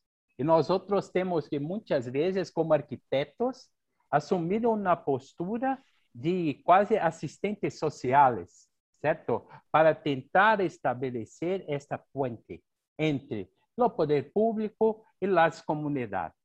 É este tipo de situações você tem enfrentado também em, em, em Lima e como re, resolvem? Graças mais uma vez pela oportunidade. Espero em breve ter você aqui no, em nossa cidade para que possamos nos abraçar, conversarmos um pouco mais e trocarmos experiências. Graças e parabéns para todos aí do departamento pela organização do evento. Graças. Tiago, eh, muchísimas gracias. Sí, efectivamente, Marta Macaglia, la vieron ustedes en la foto, es artífice fundamental de este proyecto. Ella es este, esta docente que les conté que va y hace las clases sola desde la comunidad y, y muestra a todos sus estudiantes y ha sido el soporte de este proceso que es muy duro y muy difícil y que yo valoro muchísimo el esfuerzo de mis docentes eh, por lograr los resultados que hemos tenido. Como bien dices tú, y por supuesto David Barragán de Alborde también, ¿no? Este, David, eh, con la experiencia que tenía o, que, tiene, eh, ha sido una fiesta, ha sido y es una pieza fundamental justamente en esta experiencia. Por eso decía en el principio que para nosotros fue fundamental encontrar estas, este engranaje, estas piezas fundamentales que iban a hacer que esto pudiera eh, funcionar. Eh, como bien dices, y lo hemos comentado, nuestras ciudades crecen eh, al margen de la legalidad, es decir, en el mundo informal. Obviamente, la desconfianza que tiene esta población con respecto al Estado es enorme. ¿Por qué? Porque el Estado no ha sabido llegar o no ha podido llegar y ha estado en la capacidad de resolver los problemas latentes que estas comunidades o que estas poblaciones tienen. Sin ir muy lejos, hace unos días acá en Lima hubo una invasión en unos terrenos que se llaman el Morro Solar, que es un territorio histórico, patrimonial de la ciudad. Y bueno, la población necesitada invadió, se ha logrado desalojarlos, pero ya se imaginan ustedes cómo es este conflicto entre la población que necesita un lugar para vivir, eh, el Estado que eh, los reprime y al medio los traficantes de terrenos que eh, lucran y generan utilidad a partir de la necesidad de las personas. Adicionalmente de otras mafias y otros sistemas que están insertos ahí que son hartamente complejos. En el caso nuestro, para que un proyecto de estas características funcione, necesitamos ser estratégicos en saber en qué momento vamos a llegar a trabajar con la comunidad. No podemos llegar a trabajar con una comunidad que está en el periodo de consolidación, donde tienen todavía la inseguridad de que los van a votar, por ejemplo. Cuando ellos eh, todavía están eh, consolidando de manera precaria su posesión de la tierra cuando todavía no se formalizaron. Entrar ahí es un riesgo enorme. Eh, hay una etapa de conflicto siempre en una comunidad, siempre hay dos bandos. Nos tocó en el asentamiento humano del Pacífico o en la este, favela del Pacífico, como le llaman ustedes, encontrar dos bandos. Un bando, porque además la presidenta de la comunidad era mujer, lo cual era peor todavía para cierto grupo de personas, porque era impensable que una mujer eh, condujera una, comunidad.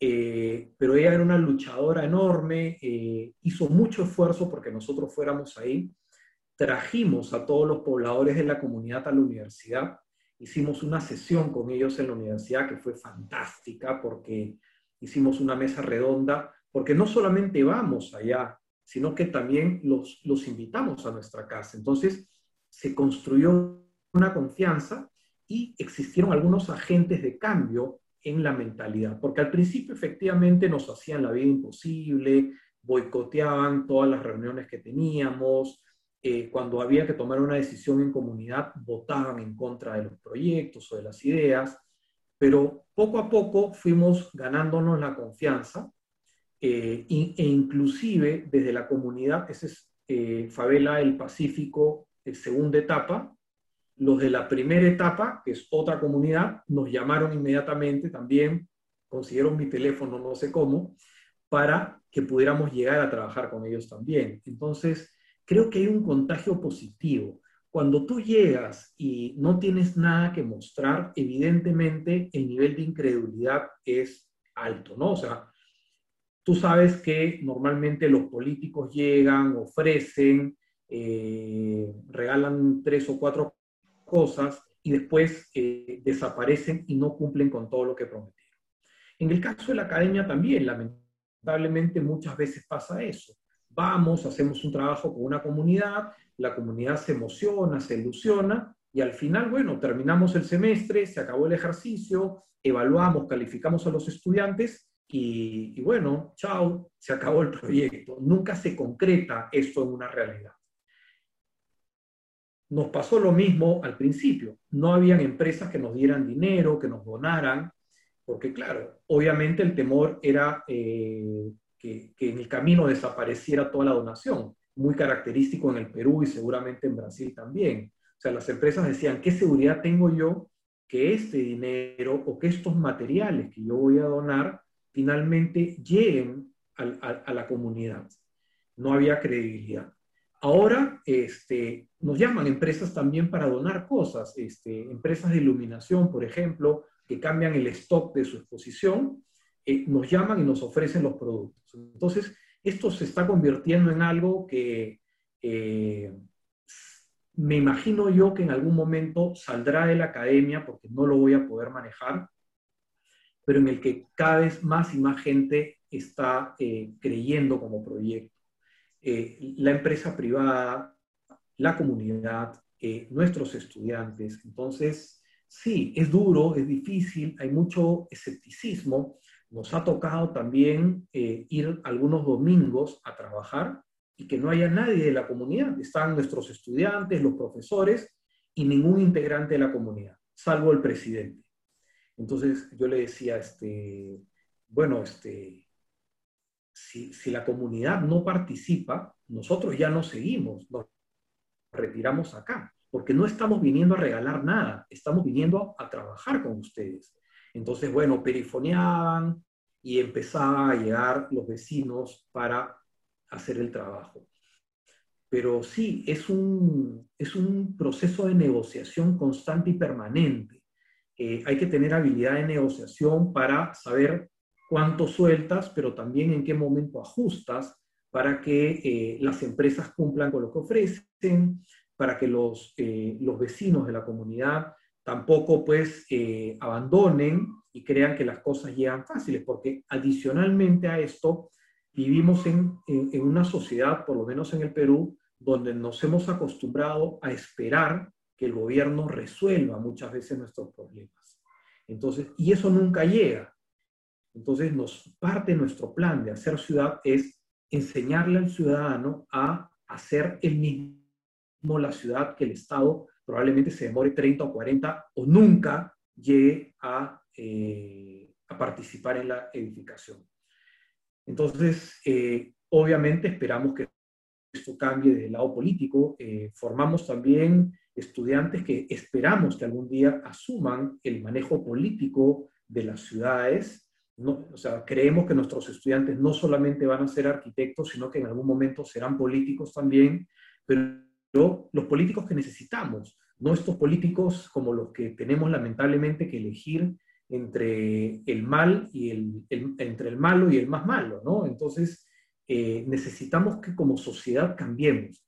Y el trabajo de la academia, creemos nosotros, está orientado fundamentalmente a eso. Cambiar desde la arquitectura, pero que en ese mundo de la arquitectura, nuestros estudiantes, es obvio, el chico que llega en el primer semestre siente que su vida es diseñar, pero en el camino descubre que la arquitectura es eso y mucho más y nosotros apostamos en ese mucho más para que nuestros estudiantes finalmente, nuestros egresados, empiecen a eh, transitar en otros caminos eh, que puedan sumar en la construcción de mejores ciudades para vivir. Entonces, por ahí va un poco la reflexión que hago eh, en función a lo que tú comentas y a la pregunta que has hecho.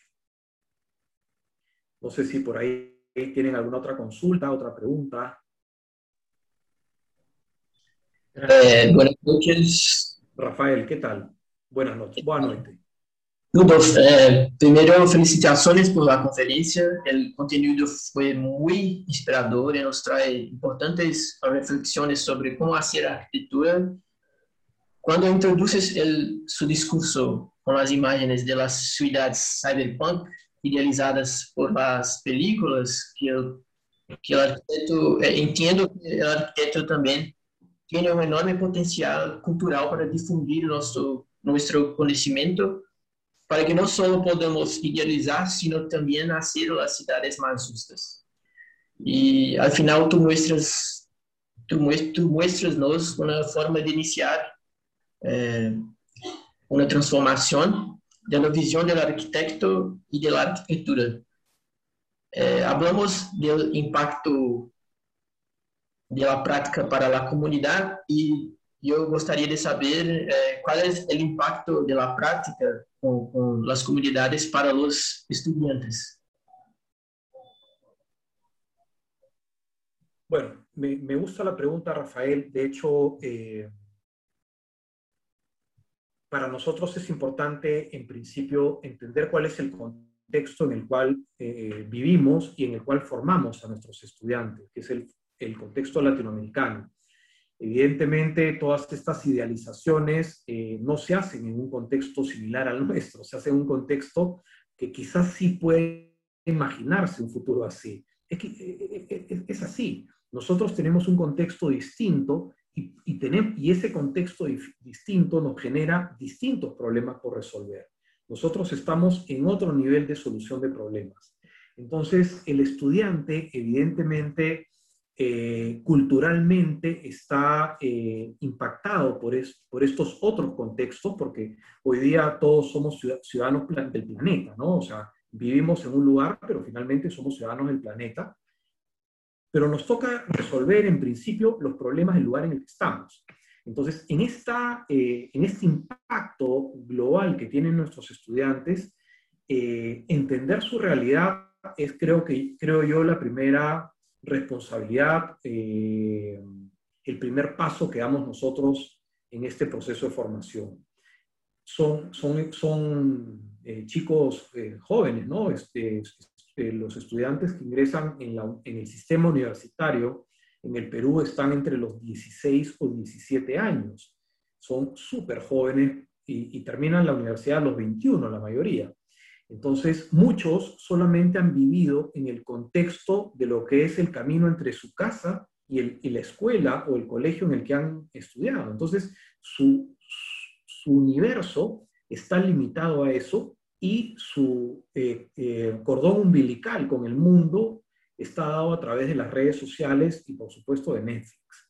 Entonces, lo primero es generar un proceso de inmersión en una realidad a, la que normalmente somos ajenos, que no conocemos. Y ese es el, el, paso fundamental, insertar en esa realidad. Después, obviamente, eh, yo estoy mostrando solamente una parte del proceso pedagógico de la universidad como dije al principio, nosotros entendemos que no hay una sola mirada, que hay múltiples miradas para resolver la arquitectura. Sabemos que no todos nuestros estudiantes, cuando sean arquitectos, van a eh, dedicarse a resolver este tipo de problemas, sino que van a resolver otros problemas también. Entonces, hay dentro de la estrategia pedagógica otros momentos en los cuales los estudiantes aprenden a resolver los otros problemas de la arquitectura. No los estoy mostrando en esta conferencia, pero eh, a diferencia de escuelas que tienen una mirada lineal en una sola dirección, nosotros hemos intentado tener una mirada eh, de 360 grados que permita entender que eh, sea cual sea el camino que tú decidas elegir para hacer arquitectura, el camino es válido. no hay un camino que sea mejor o peor que el otro. Lo importante es hacer eh, con responsabilidad y por supuesto con cariño cada cosa que hacemos para buscar el mejor resultado en función a la, problemática o al, usuario a quien estemos atendiendo. Entonces, entonces, esa es un poco la mirada que tenemos, Rafael, y hacia dónde nosotros vamos andando. Y esto es como una esquizofrenia que va sufriendo el estudiante, ¿no? Eh, como no están mis estudiantes presentes, lo, puedo comentar, eh, pero es difícil para el estudiante un semestre mirar eh, la realidad y al otro semestre ser muy conceptual y muy teórico y al siguiente semestre empezar a generar modelos hipotéticos o hipótesis este, inexistentes de posibles ciudades. Entonces, ahí nos damos cuenta que o el estudiante se da cuenta, mejor dicho, dónde se siente más cómodo. no porque se lo contaron o no porque, porque cree o le parece, sino porque lo experimenta. Entonces, yo, hay un estudiante que es fantástico, es genial en un nivel y le puede ir muy bien, pero en el, en el siguiente nivel no necesariamente le va a ir tan bien, porque está en otra línea que podría no eh, encajar dentro de estas capacidades o esta visión que él tiene de la arquitectura, pero que también la tiene que comprender, que también la tiene que conocer y que también la tiene que validar. Entonces, esa es un poco la esquizofrenia pedagógica a la que sometemos a nuestros estudiantes. Eh, sufren mucho, sí. pero, eh, digamos, porque es difícil acomodarse, pero creo que, y no pienso que no me equivoco, lo disfrutan mucho también cuando sienten que realmente están hechos para eso, ¿no? Porque no hay nada mejor, creo yo, en la vida que sentir que estás encajando en el, lugar ideal, en el sitio en el que tienes que estar. Me parece que no hay nada peor que deambular y no saber cuál, cuál es tu lugar, cuál es tu propósito, cuál es el sentido de vida que tienes. Cuando tú descubres el sentido de vida que tienes, las cosas van a funcionar bien. Mientras no lo descubras, vas a ir saltando de aquí para allá sin realmente estar claro de hacia dónde debes de ir. ¿no? Rudolf, muchas gracias. Eh, gracias a ti me encantó bastante la conferencia. Buenas noches. No, gracias. Muchas gracias, este, Rafael. ¿Quién tiene una pregunta más por ahí? Próximo, Lucas. ¿Dónde está Lucas? Eh, buenas noches. Eh, primero a Rodolfo. Eh, primero, eh, en la mi presentación, eh, la soy de uh, arquitectura en la ciudad Campo Grande, em Brasil. E a minha, minha pergunta era um pouco curta, eh, perdoe-me. Eh, bueno, quero eh, saber como é, foi o primeiro passo eh, deste pro, projeto em la comunidade uh, argentina, uh, a estrutura, uh, las pessoas a ajudar umas outras a, a colaborar uh, em projeto em la comunidade uh, sobre a arquitetura. Não sei se compreendes o meu espanhol, uh, mas esta é a minha pergunta. Sí, Lucas, no te preocupes, se me cortó en un momento, pero creo que he captado la pregunta.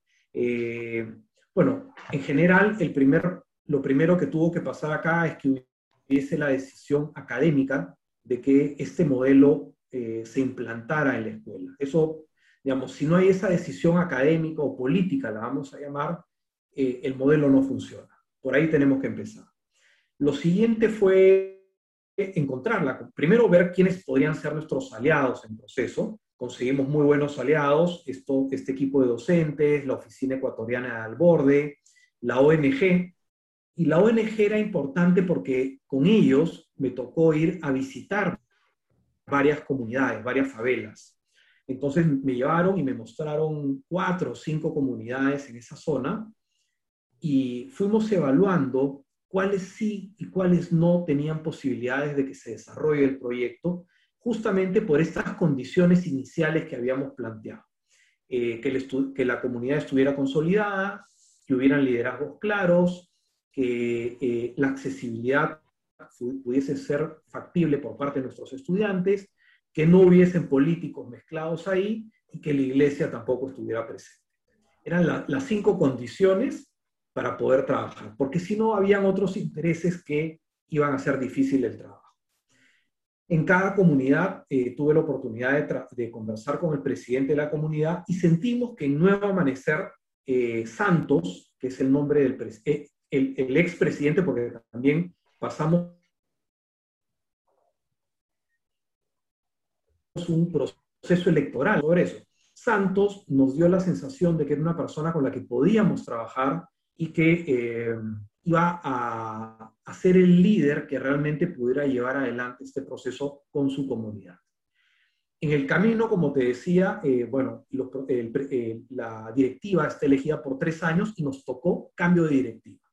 En ese momento tuvimos un poco de temor porque había la posibilidad de que entrara una directiva que decidiera no seguir con el proyecto, que decidiera darle otra mirada a las cosas, qué sé yo. Eh, bueno, se presentaron las listas, felizmente todas las listas que participaron del proceso estuvieron eh, alineadas con el proyecto y quien siguió en la presidencia, se llama Gonzalo ahora el presidente, eh, Gonzalo Quispe, estuvo también perfectamente alineado y el proceso siguió súper bien. Entonces, eso fue una prueba de fuego para nosotros porque nos evidenció que estábamos caminando en la dirección correcta. Y después, bueno, la primera reunión con la comunidad, mostré la imagen, tuviste una foto donde no había nadie, y solamente una señora mirando por una ventana, que fue quizás la luz de esperanza de que el proyecto podía funcionar, porque claro, habíamos hecho un esfuerzo enorme, la convocatoria había sido grande y nadie había llegado. Claro, nos habíamos olvidado, no sé cómo es en Brasil, pero en el Perú somos muy impuntuales. Entonces, habíamos convocado creo que a las 9 de la mañana y recién se empezaron a aparecer como a las 10. Entonces, bueno, eh, caminó. Y de ahí, bueno, ya es la historia que conté, eh, mi estimado Lucas, ¿no? Que espero que te haya eh, agradado, que haya sido motivadora para ti, que es un poco lo que yo vengo a, a plantearles el día de hoy a ustedes, ¿no? Muchísimas gracias. Muchas gracias, Rodolfo. Rudy, ahora tenemos el profesor eh, Andrés Suárez. Hola, Rudy. Buenas noches. Andrés, ¿cómo estás? Buenas noches. Buenas noches. Ah, Gusto verte. es muy... No, perdón, pero la, la, la batería de mi teléfono está muy está con problemas. Un, un no te preocupes. Pero, pero, Rudy, me gustaría sí. saber si en esta, en esta experiencia pedagógica allá de vinculación comunitaria de ustedes, que mucho me encanta, uh, ¿cómo es la, la, el contacto con el conocimiento de construcción? Por, porque si es como acá en Brasil, nosotros, nosotros tenemos muy buenos constructores allá en las comunidades. Eh, ellos son mejores que nosotros de la universidad, ¿vale? Sí. Ellos construyen mejor. Construyen todos los días. No, nosotros dibujamos todos los días. Los estudiantes dibujan todos los días. Allá se construye. Entonces, eh, me encanta mucho con, eh, esto, entender que estas comunidades también, también son maestros, ¿vale? La, gente es muy interesante. Y otra cosa que uh, es mi, es, parte de mi investigación ahora acá en PUC Minas, es que la, la población de constructoras, mujeres, en la comunidad, en las periferias de, de, la ciudad en Brasil, son muy grandes acá. El impacto de pandemia incide muchas veces en las familias con lideranza femenina y mucha gente, muchas veces acá en Brasil, las mujeres negras de la periferia, ¿vale? Eh, entonces, me, encantaría saber también cómo, cómo es este contacto con la, la, gente que construye y cómo es la, cómo el conocimiento práctico, ¿vale? Se incide en la, la universidad por la periferia. Correcto, André. Muchas gracias por la pregunta y tienes absolutamente toda la razón.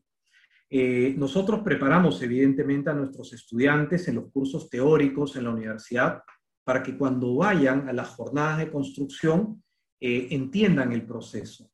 Y nuestros estudiantes, eh, antes de empezar las faenas de construcción, ellos pensaban que ellos iban a enseñarle a la gente de la comunidad cómo construir.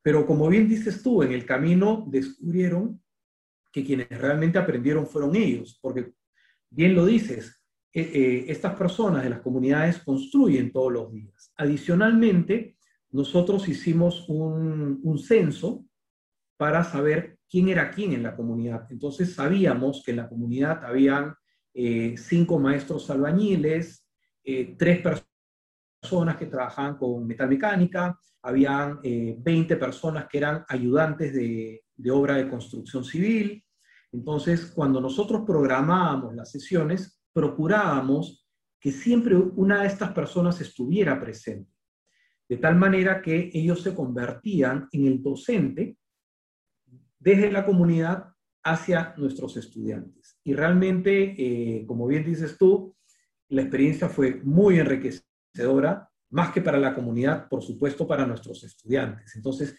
todo esto teórico, obviamente en la universidad los estudiantes llevan los ladrillos, preparan la mezcla, hacen la simulación, pero una cosa es hacer la simulación y otra cosa es hacer la edificación, o sea, puedes simular un metro cuadrado, pero acá tienes que construir pues 300 metros cuadrados, no es lo mismo. Entonces, eh, empezaron a darse cuenta pues eh, todo lo que esto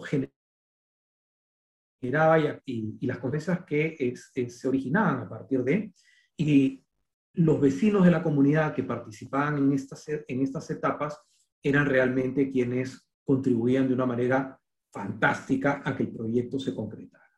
Con respecto al tema de la mujer, efectivamente, eh, el, por lo menos el 65% de las familias en el Perú son familias disfuncionales, donde la, presencia del padre o la figura masculina es inexistente.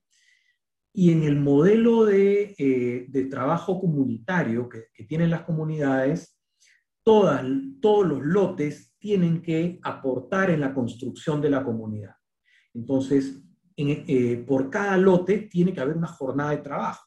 Si hay un hombre, bueno, lo hace el hombre, pero si no hay un hombre, lo hace una mujer y funciona muy bien. Entonces, nosotros, efectivamente, como lo habrás visto en las fotografías, eh, teníamos que un porcentaje muy alto de las, de las personas que participaban en las faenas desde la comunidad eran mujeres, involucradas con, con muchas de las etapas. Eh, y además, pues eran las que preparaban el almuerzo además, cada domingo terminaba con un almuerzo que era una celebración de eh, cada paso que dábamos. Y eso es muy, muy local. Me imagino que en Brasil debe ser parecido. Muy eh, parecido. la celebración, ¿no? O sea, esa, ese sentir la felicidad de dar un paso más y acercarnos cada vez más a nuestro objetivo. Bueno, Brasil es una tierra de celebración. Ah, Perú también. ¿Qué voy a decir al respecto? Este, Perú también. Perú también. Entonces, eh, me imagino que la vida en la comunidad en ese aspecto, por lo tanto, debe ser muy parecida también, ¿no?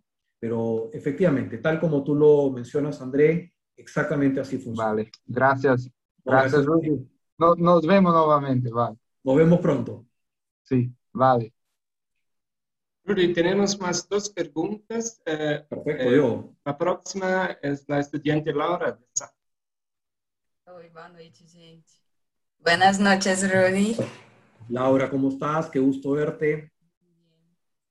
Bueno, primero quería decir gracias por, la, por el trabajo, porque es un problema muy común que está en varias partes y principal, principalmente muy cerca de nosotros. Y a nosotros estudiantes nos molesta mucho que dentro de la universidad hablamos de esos problemas, ah, estudiamos, discutimos soluciones, pero cuando fijamos qué pasa eh, en la realidad es catastrófico, ¿sabes? La posición del gobierno, la posición de gran parte de la sociedad y me vuelve muy triste. Y algo como eh, proyectos y trabajos como tuyo son muy, muy inspiradores para nosotros estudiantes y charlas como estas son muy importantes. Y bueno, eh, la imagen que has mostrado de dos opuestos, un lado la construcción formal y en el otro la construcción, construcción informal me recordó bastante la realidad de aquí, de acá, que nosotros aquí en Brasil también tenemos muchas imágenes parecidas.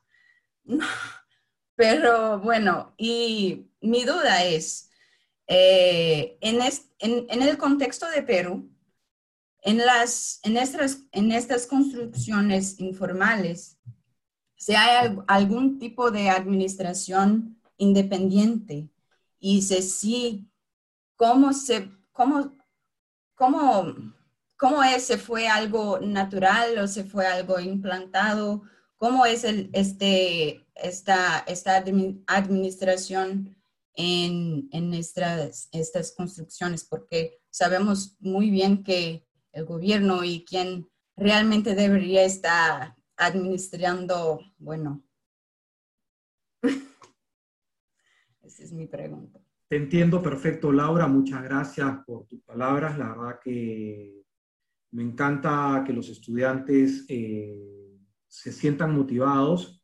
Efectivamente, como lo dije al principio, nada de esto hubiera sido posible si es que hoy día yo no viera que los estudiantes tienen una manera totalmente distinta de ver el mundo, totalmente distinta a la de mi generación. O sea, yo me formé en una época en la que esto era quizás muy poco relevante, o de pronto el problema no había estallado en la dimensión que tiene hoy día y por, lo tanto no lo veíamos. Eh, pero hoy eh, la generación joven es una generación que está absolutamente comprometida con el futuro, que tiene un propósito, que, que cree en un sentido de vida, y esto pues es lo que, nos animó cuando armamos el proyecto de la Facultad de Arquitectura, que me tocó a mí armar, pensamos que esto era eh, ideal en este momento, probablemente hace algunos años no hubiera funcionado, pero hoy día podía funcionar. En cuanto a la administración de la ciudad, eh, bueno, no sé cómo será en Brasil, pero aquí en el Perú eh, la administración es inexistente. Eh, la ciudad crece eh, de manera autogestionada por las personas que van tomando los territorios y si los territorios no tienen un propietario, se quedan ahí. O sea, si el propietario es el Estado, el Estado no lo saca. Si el propietario es un privado, bueno, el privado verá la manera por sus propios medios de sacarlos. Eh, después de que estas personas toman un territorio, evidentemente buscan aliados políticos para eh, quedarse ahí. Buscan eh, los padrinos, le llamamos nosotros, o digamos el, apoyo de ciertos políticos que de alguna manera protegen a estas comunidades, obviamente a cambio de votos. Esto hace que la comunidad de alguna manera pueda pedir un título de propiedad sobre el terreno, que dan el, título de propiedad aquí en el Perú, por lo menos tienes que tener 10 años de posesión. Entonces, antes de los 10 años, tú no haces nada, no puedes poner un solo ladrillo. A partir del décimo año, cuando ya tienes el título de propiedad, empiezas a construir en ese proceso largo que les mostré, que puede durar 15 o 20 años también. Porque en el Perú las ciudades se hacen los días domingo, se hacen los días que las personas no trabajan y que pueden tener el tiempo de, eh, con lo que ganaron en la semana, empezar a construir una pared, una columna y así de manera gradual. Entonces vivimos en ciudades en permanente construcción que avanzan, donde no hay una normativa, evidentemente, no hay un plan de, un plan de crecimiento urbano, no hay una planificación, no hay una zonificación, no hay límites, cada uno hace lo que quiere como puede. Eh, algún día, ojalá este, se dé la oportunidad que tengamos alguna otra posibilidad de encontrarnos y les voy a mostrar eh, el día a día de la arquitectura en el Perú y tú vas a encontrar, no sé, este, alguien que, por ejemplo, construye una escalera para ir al segundo piso de su casa y la escalera inicia en la vereda pública de la calle. Entonces, si tú vienes por la vereda, tienes que cruzar a la pista para poder continuar porque ahí hay una escalera o una columna o alguien enrejó el pedazo de vereda de su casa porque este, hay una, eh, una administración inexistente. Entonces, en ese sentido, nosotros sí buscamos a la, administración pública, eh, fuimos a la municipalidad del lugar o al gobierno local del lugar, eh, no había un plan para la zona. Entonces, eh, si esa zona se quiere desarrollar, no tiene las condiciones políticas o las condiciones técnicas, si las queremos llamar así, para poder hacer nada. Entonces, el proceso, por eso les dije, tiene que adecuarse a esta construcción inversa de la ciudad. Porque si esperamos que ese pedazo de ciudad se formalice, tendríamos que hacer este ejercicio dentro de 20 años. Entonces, necesitamos ir más rápido para, eh, contrarrestar este crecimiento informal y poder, de alguna manera, mejorar la calidad de vida de las personas. Entonces, hacemos el proceso al revés también, ¿no? O sea, la arquitectura o la ciudad inversa, como nosotros le llamamos. Entonces, bueno, nada, esa es la manera como, como nos enfrentamos al problema. No hay, no hay un principio de autoridad ahí. Eh, nunca vas a ver un policía, un, un funcionario municipal, no, no cruza esa zona para nada. Entonces es como un terreno que está en una dimensión desconocida, este, no está en la dimensión en la que, o sea, no existe para ellos. Entonces, bueno, eh, esa es lamentablemente la coyuntura en la cual nuestras ciudades crecen. Y como te decía, eh, en el Perú por lo menos, hoy día el 80% o el 85% o hasta el 90%, dicen algunos, de la ciudad de Lima, tiene esas condiciones o esas características que tú has visto ahora.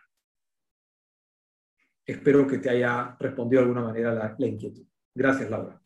Gracias, muchas gracias. Teníamos una pregunta más, Diogo. Sí, tenemos. Eh, tenemos eh, el profesor Tiago otra vez. Rodolfo, eh, disculpe más una vez, le incomodar. No, eh, al contrario, me encanta. Sí, tengo una, una cuestión. Eh, algo que siempre me llamó mucho atención es cómo las barriadas en Lima son muy organizadas, tienen un cierto diseño, un trazado urbano muy claro. Eh, esto es un poco diferente en algunas situaciones en Brasil las favelas mismo tienen otro proceso de crecimiento eh, que es un poco diferente del proceso de desarrollo de la ciudad de Lima. Eh, a mi pregunta es bien focada. Tem una ley, que es la ley 13.517 de 1961, que parece que es el gobierno de Fernando Belaunde. Belaunde. Sí que era arquitecto, sí. ¿cierto? Eh, me parece que esta ley, ela, de alguna forma, ela garantia um pouco esta questão del trazado e la garantia de espaços, espaços coletivos em las comunidades. Eh, em Brasil, este não, não ocorre em las comunidades de baixa renda, temos vivenciado isso um pouco. O próprio professor André, eh, que também trabalha com as ocupações, eh, quando projetamos as ocupações, esta questão de garantir as áreas coletivas é algo que nos preocupa, pero não temos uma, uma legislação específica. Eh, esta minha percepção em relação a Lei 13.517 faz algum sentido? Isto, esta minha interpretação é procedente? Graças mais uma vez e, e, e te agradeço a paciência. Tiago, te agradezco más bien la pregunta, es muy pertinente. Eh, efectivamente, nosotros en el Perú tuvimos eh, dos periodos de un, del gobierno de Fernando Belaunde, que fue eh, arquitecto, fue decano de una de las escuelas de arquitectura más importantes que tenemos en el Perú, que es la Universidad Nacional de Ingeniería. Y Belaunde da efectivamente lo que se, lo que se conoce como ley de barriadas. ¿Por qué se da la ley de barriadas? En algún momento eh, eh, se empezaron a dar cuenta que eh, la ciudad crecía más rápido, mucho más rápido, de lo que el Estado podía resolver el problema de la vivienda. De hecho, Belaunde fue un, presidente que impulsó la vivienda social en el Perú, pero el ritmo de, de, desarrollo de la vivienda social en el Perú era largamente rebasado por el incremento de la población que necesitaba vivienda. Entonces, si al año podíamos hacer 10.000 viviendas, la población se incrementaba en 200.000 personas anualmente. Entonces, no alcanzaba la vivienda que se hacía desde el Estado y en ese momento eh, empiezan a darse, bueno, algunos años antes empiezan a darse las primeras invasiones en Lima, desde el año 43 en la zona del Cerro eh, El Pino, en la zona del Agustín. Eh, y el Estado, de alguna manera, rebasado en su capacidad de poder dotar de vivienda social, establece esta ley de barriadas donde, digamos, claudica en su responsabilidad de hacer vivienda social y les dice, ok, pueden invadir, pero van a invadir bajo estas condiciones. Entonces hay invasiones que son planificadas desde el Estado, que es una cosa eh, rarísima, ¿no?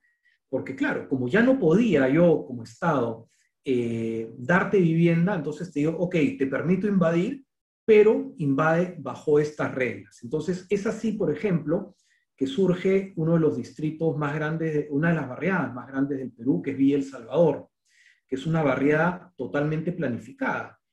Villa El Salvador tiene partida de nacimiento, donde está la hora y el minuto en el cual se crea la barriada, eh, y hay un momento en el cual la población que va a ocupar Villa El Salvador, como en un peregrinaje, como en Jerusalén, en, este, digamos, digamos, la gente viajaba a lo largo del desierto, a lo largo de todo el desierto de la costa, eh, la gente empezó a viajar para ocupar ese terreno que estaba ubicado en el distrito, en la zona de Villa El Salvador. Eh, ahí con la participación del arquitecto Miguel Romero, que era un arquitecto del partido político de Belaunde, que es Acción Popular, se hace un trazado de la ciudad con un modelo de manzanas, de avenidas, de plazas. Entonces, eh, bueno, se invade, pero sobre un terreno que está absolutamente planificado desde el Estado. Entonces, ese se convierte en, una nueva manera de hacer ciudad, y es una manera de hacer ciudad que nace en el Perú. De hecho, hay revistas de arquitectura americanas e inglesas que ponen en, la carátula fotos aéreas de estas invasiones y hacen artículos sobre esta nueva manera de hacer ciudad que se, entre comillas, se inventa en el Perú, que es esta manera en la cual el Estado y la población se vuelven socios para procurarse un terreno en el que vivir.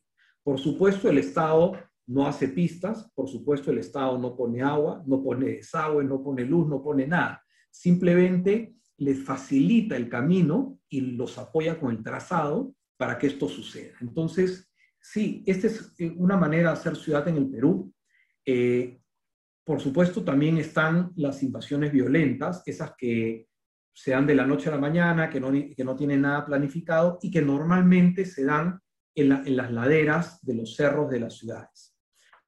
Esas sí no tienen un modelo de ciudad, esas sí, digamos, son viviendas que crecen donde pueden, como pueden y se salvan como pueden, ¿no? Entonces, ahí hay dos modelos eh, no he tocado, no era el tema de la, charla, pero bueno, tu pregunta, Tiago, me ha, permitido aclararles un poco este modelo tan extraño que se origina, les digo, eh, o sea, nunca, nunca algo hecho en el Perú había salido en una carátula de una revista eh, importante de arquitectura del mundo. Y de pronto la barriada peruana se convierte en la carátula de las revistas de arquitectura más importantes del mundo justamente como un nuevo modelo de hacer ciudad.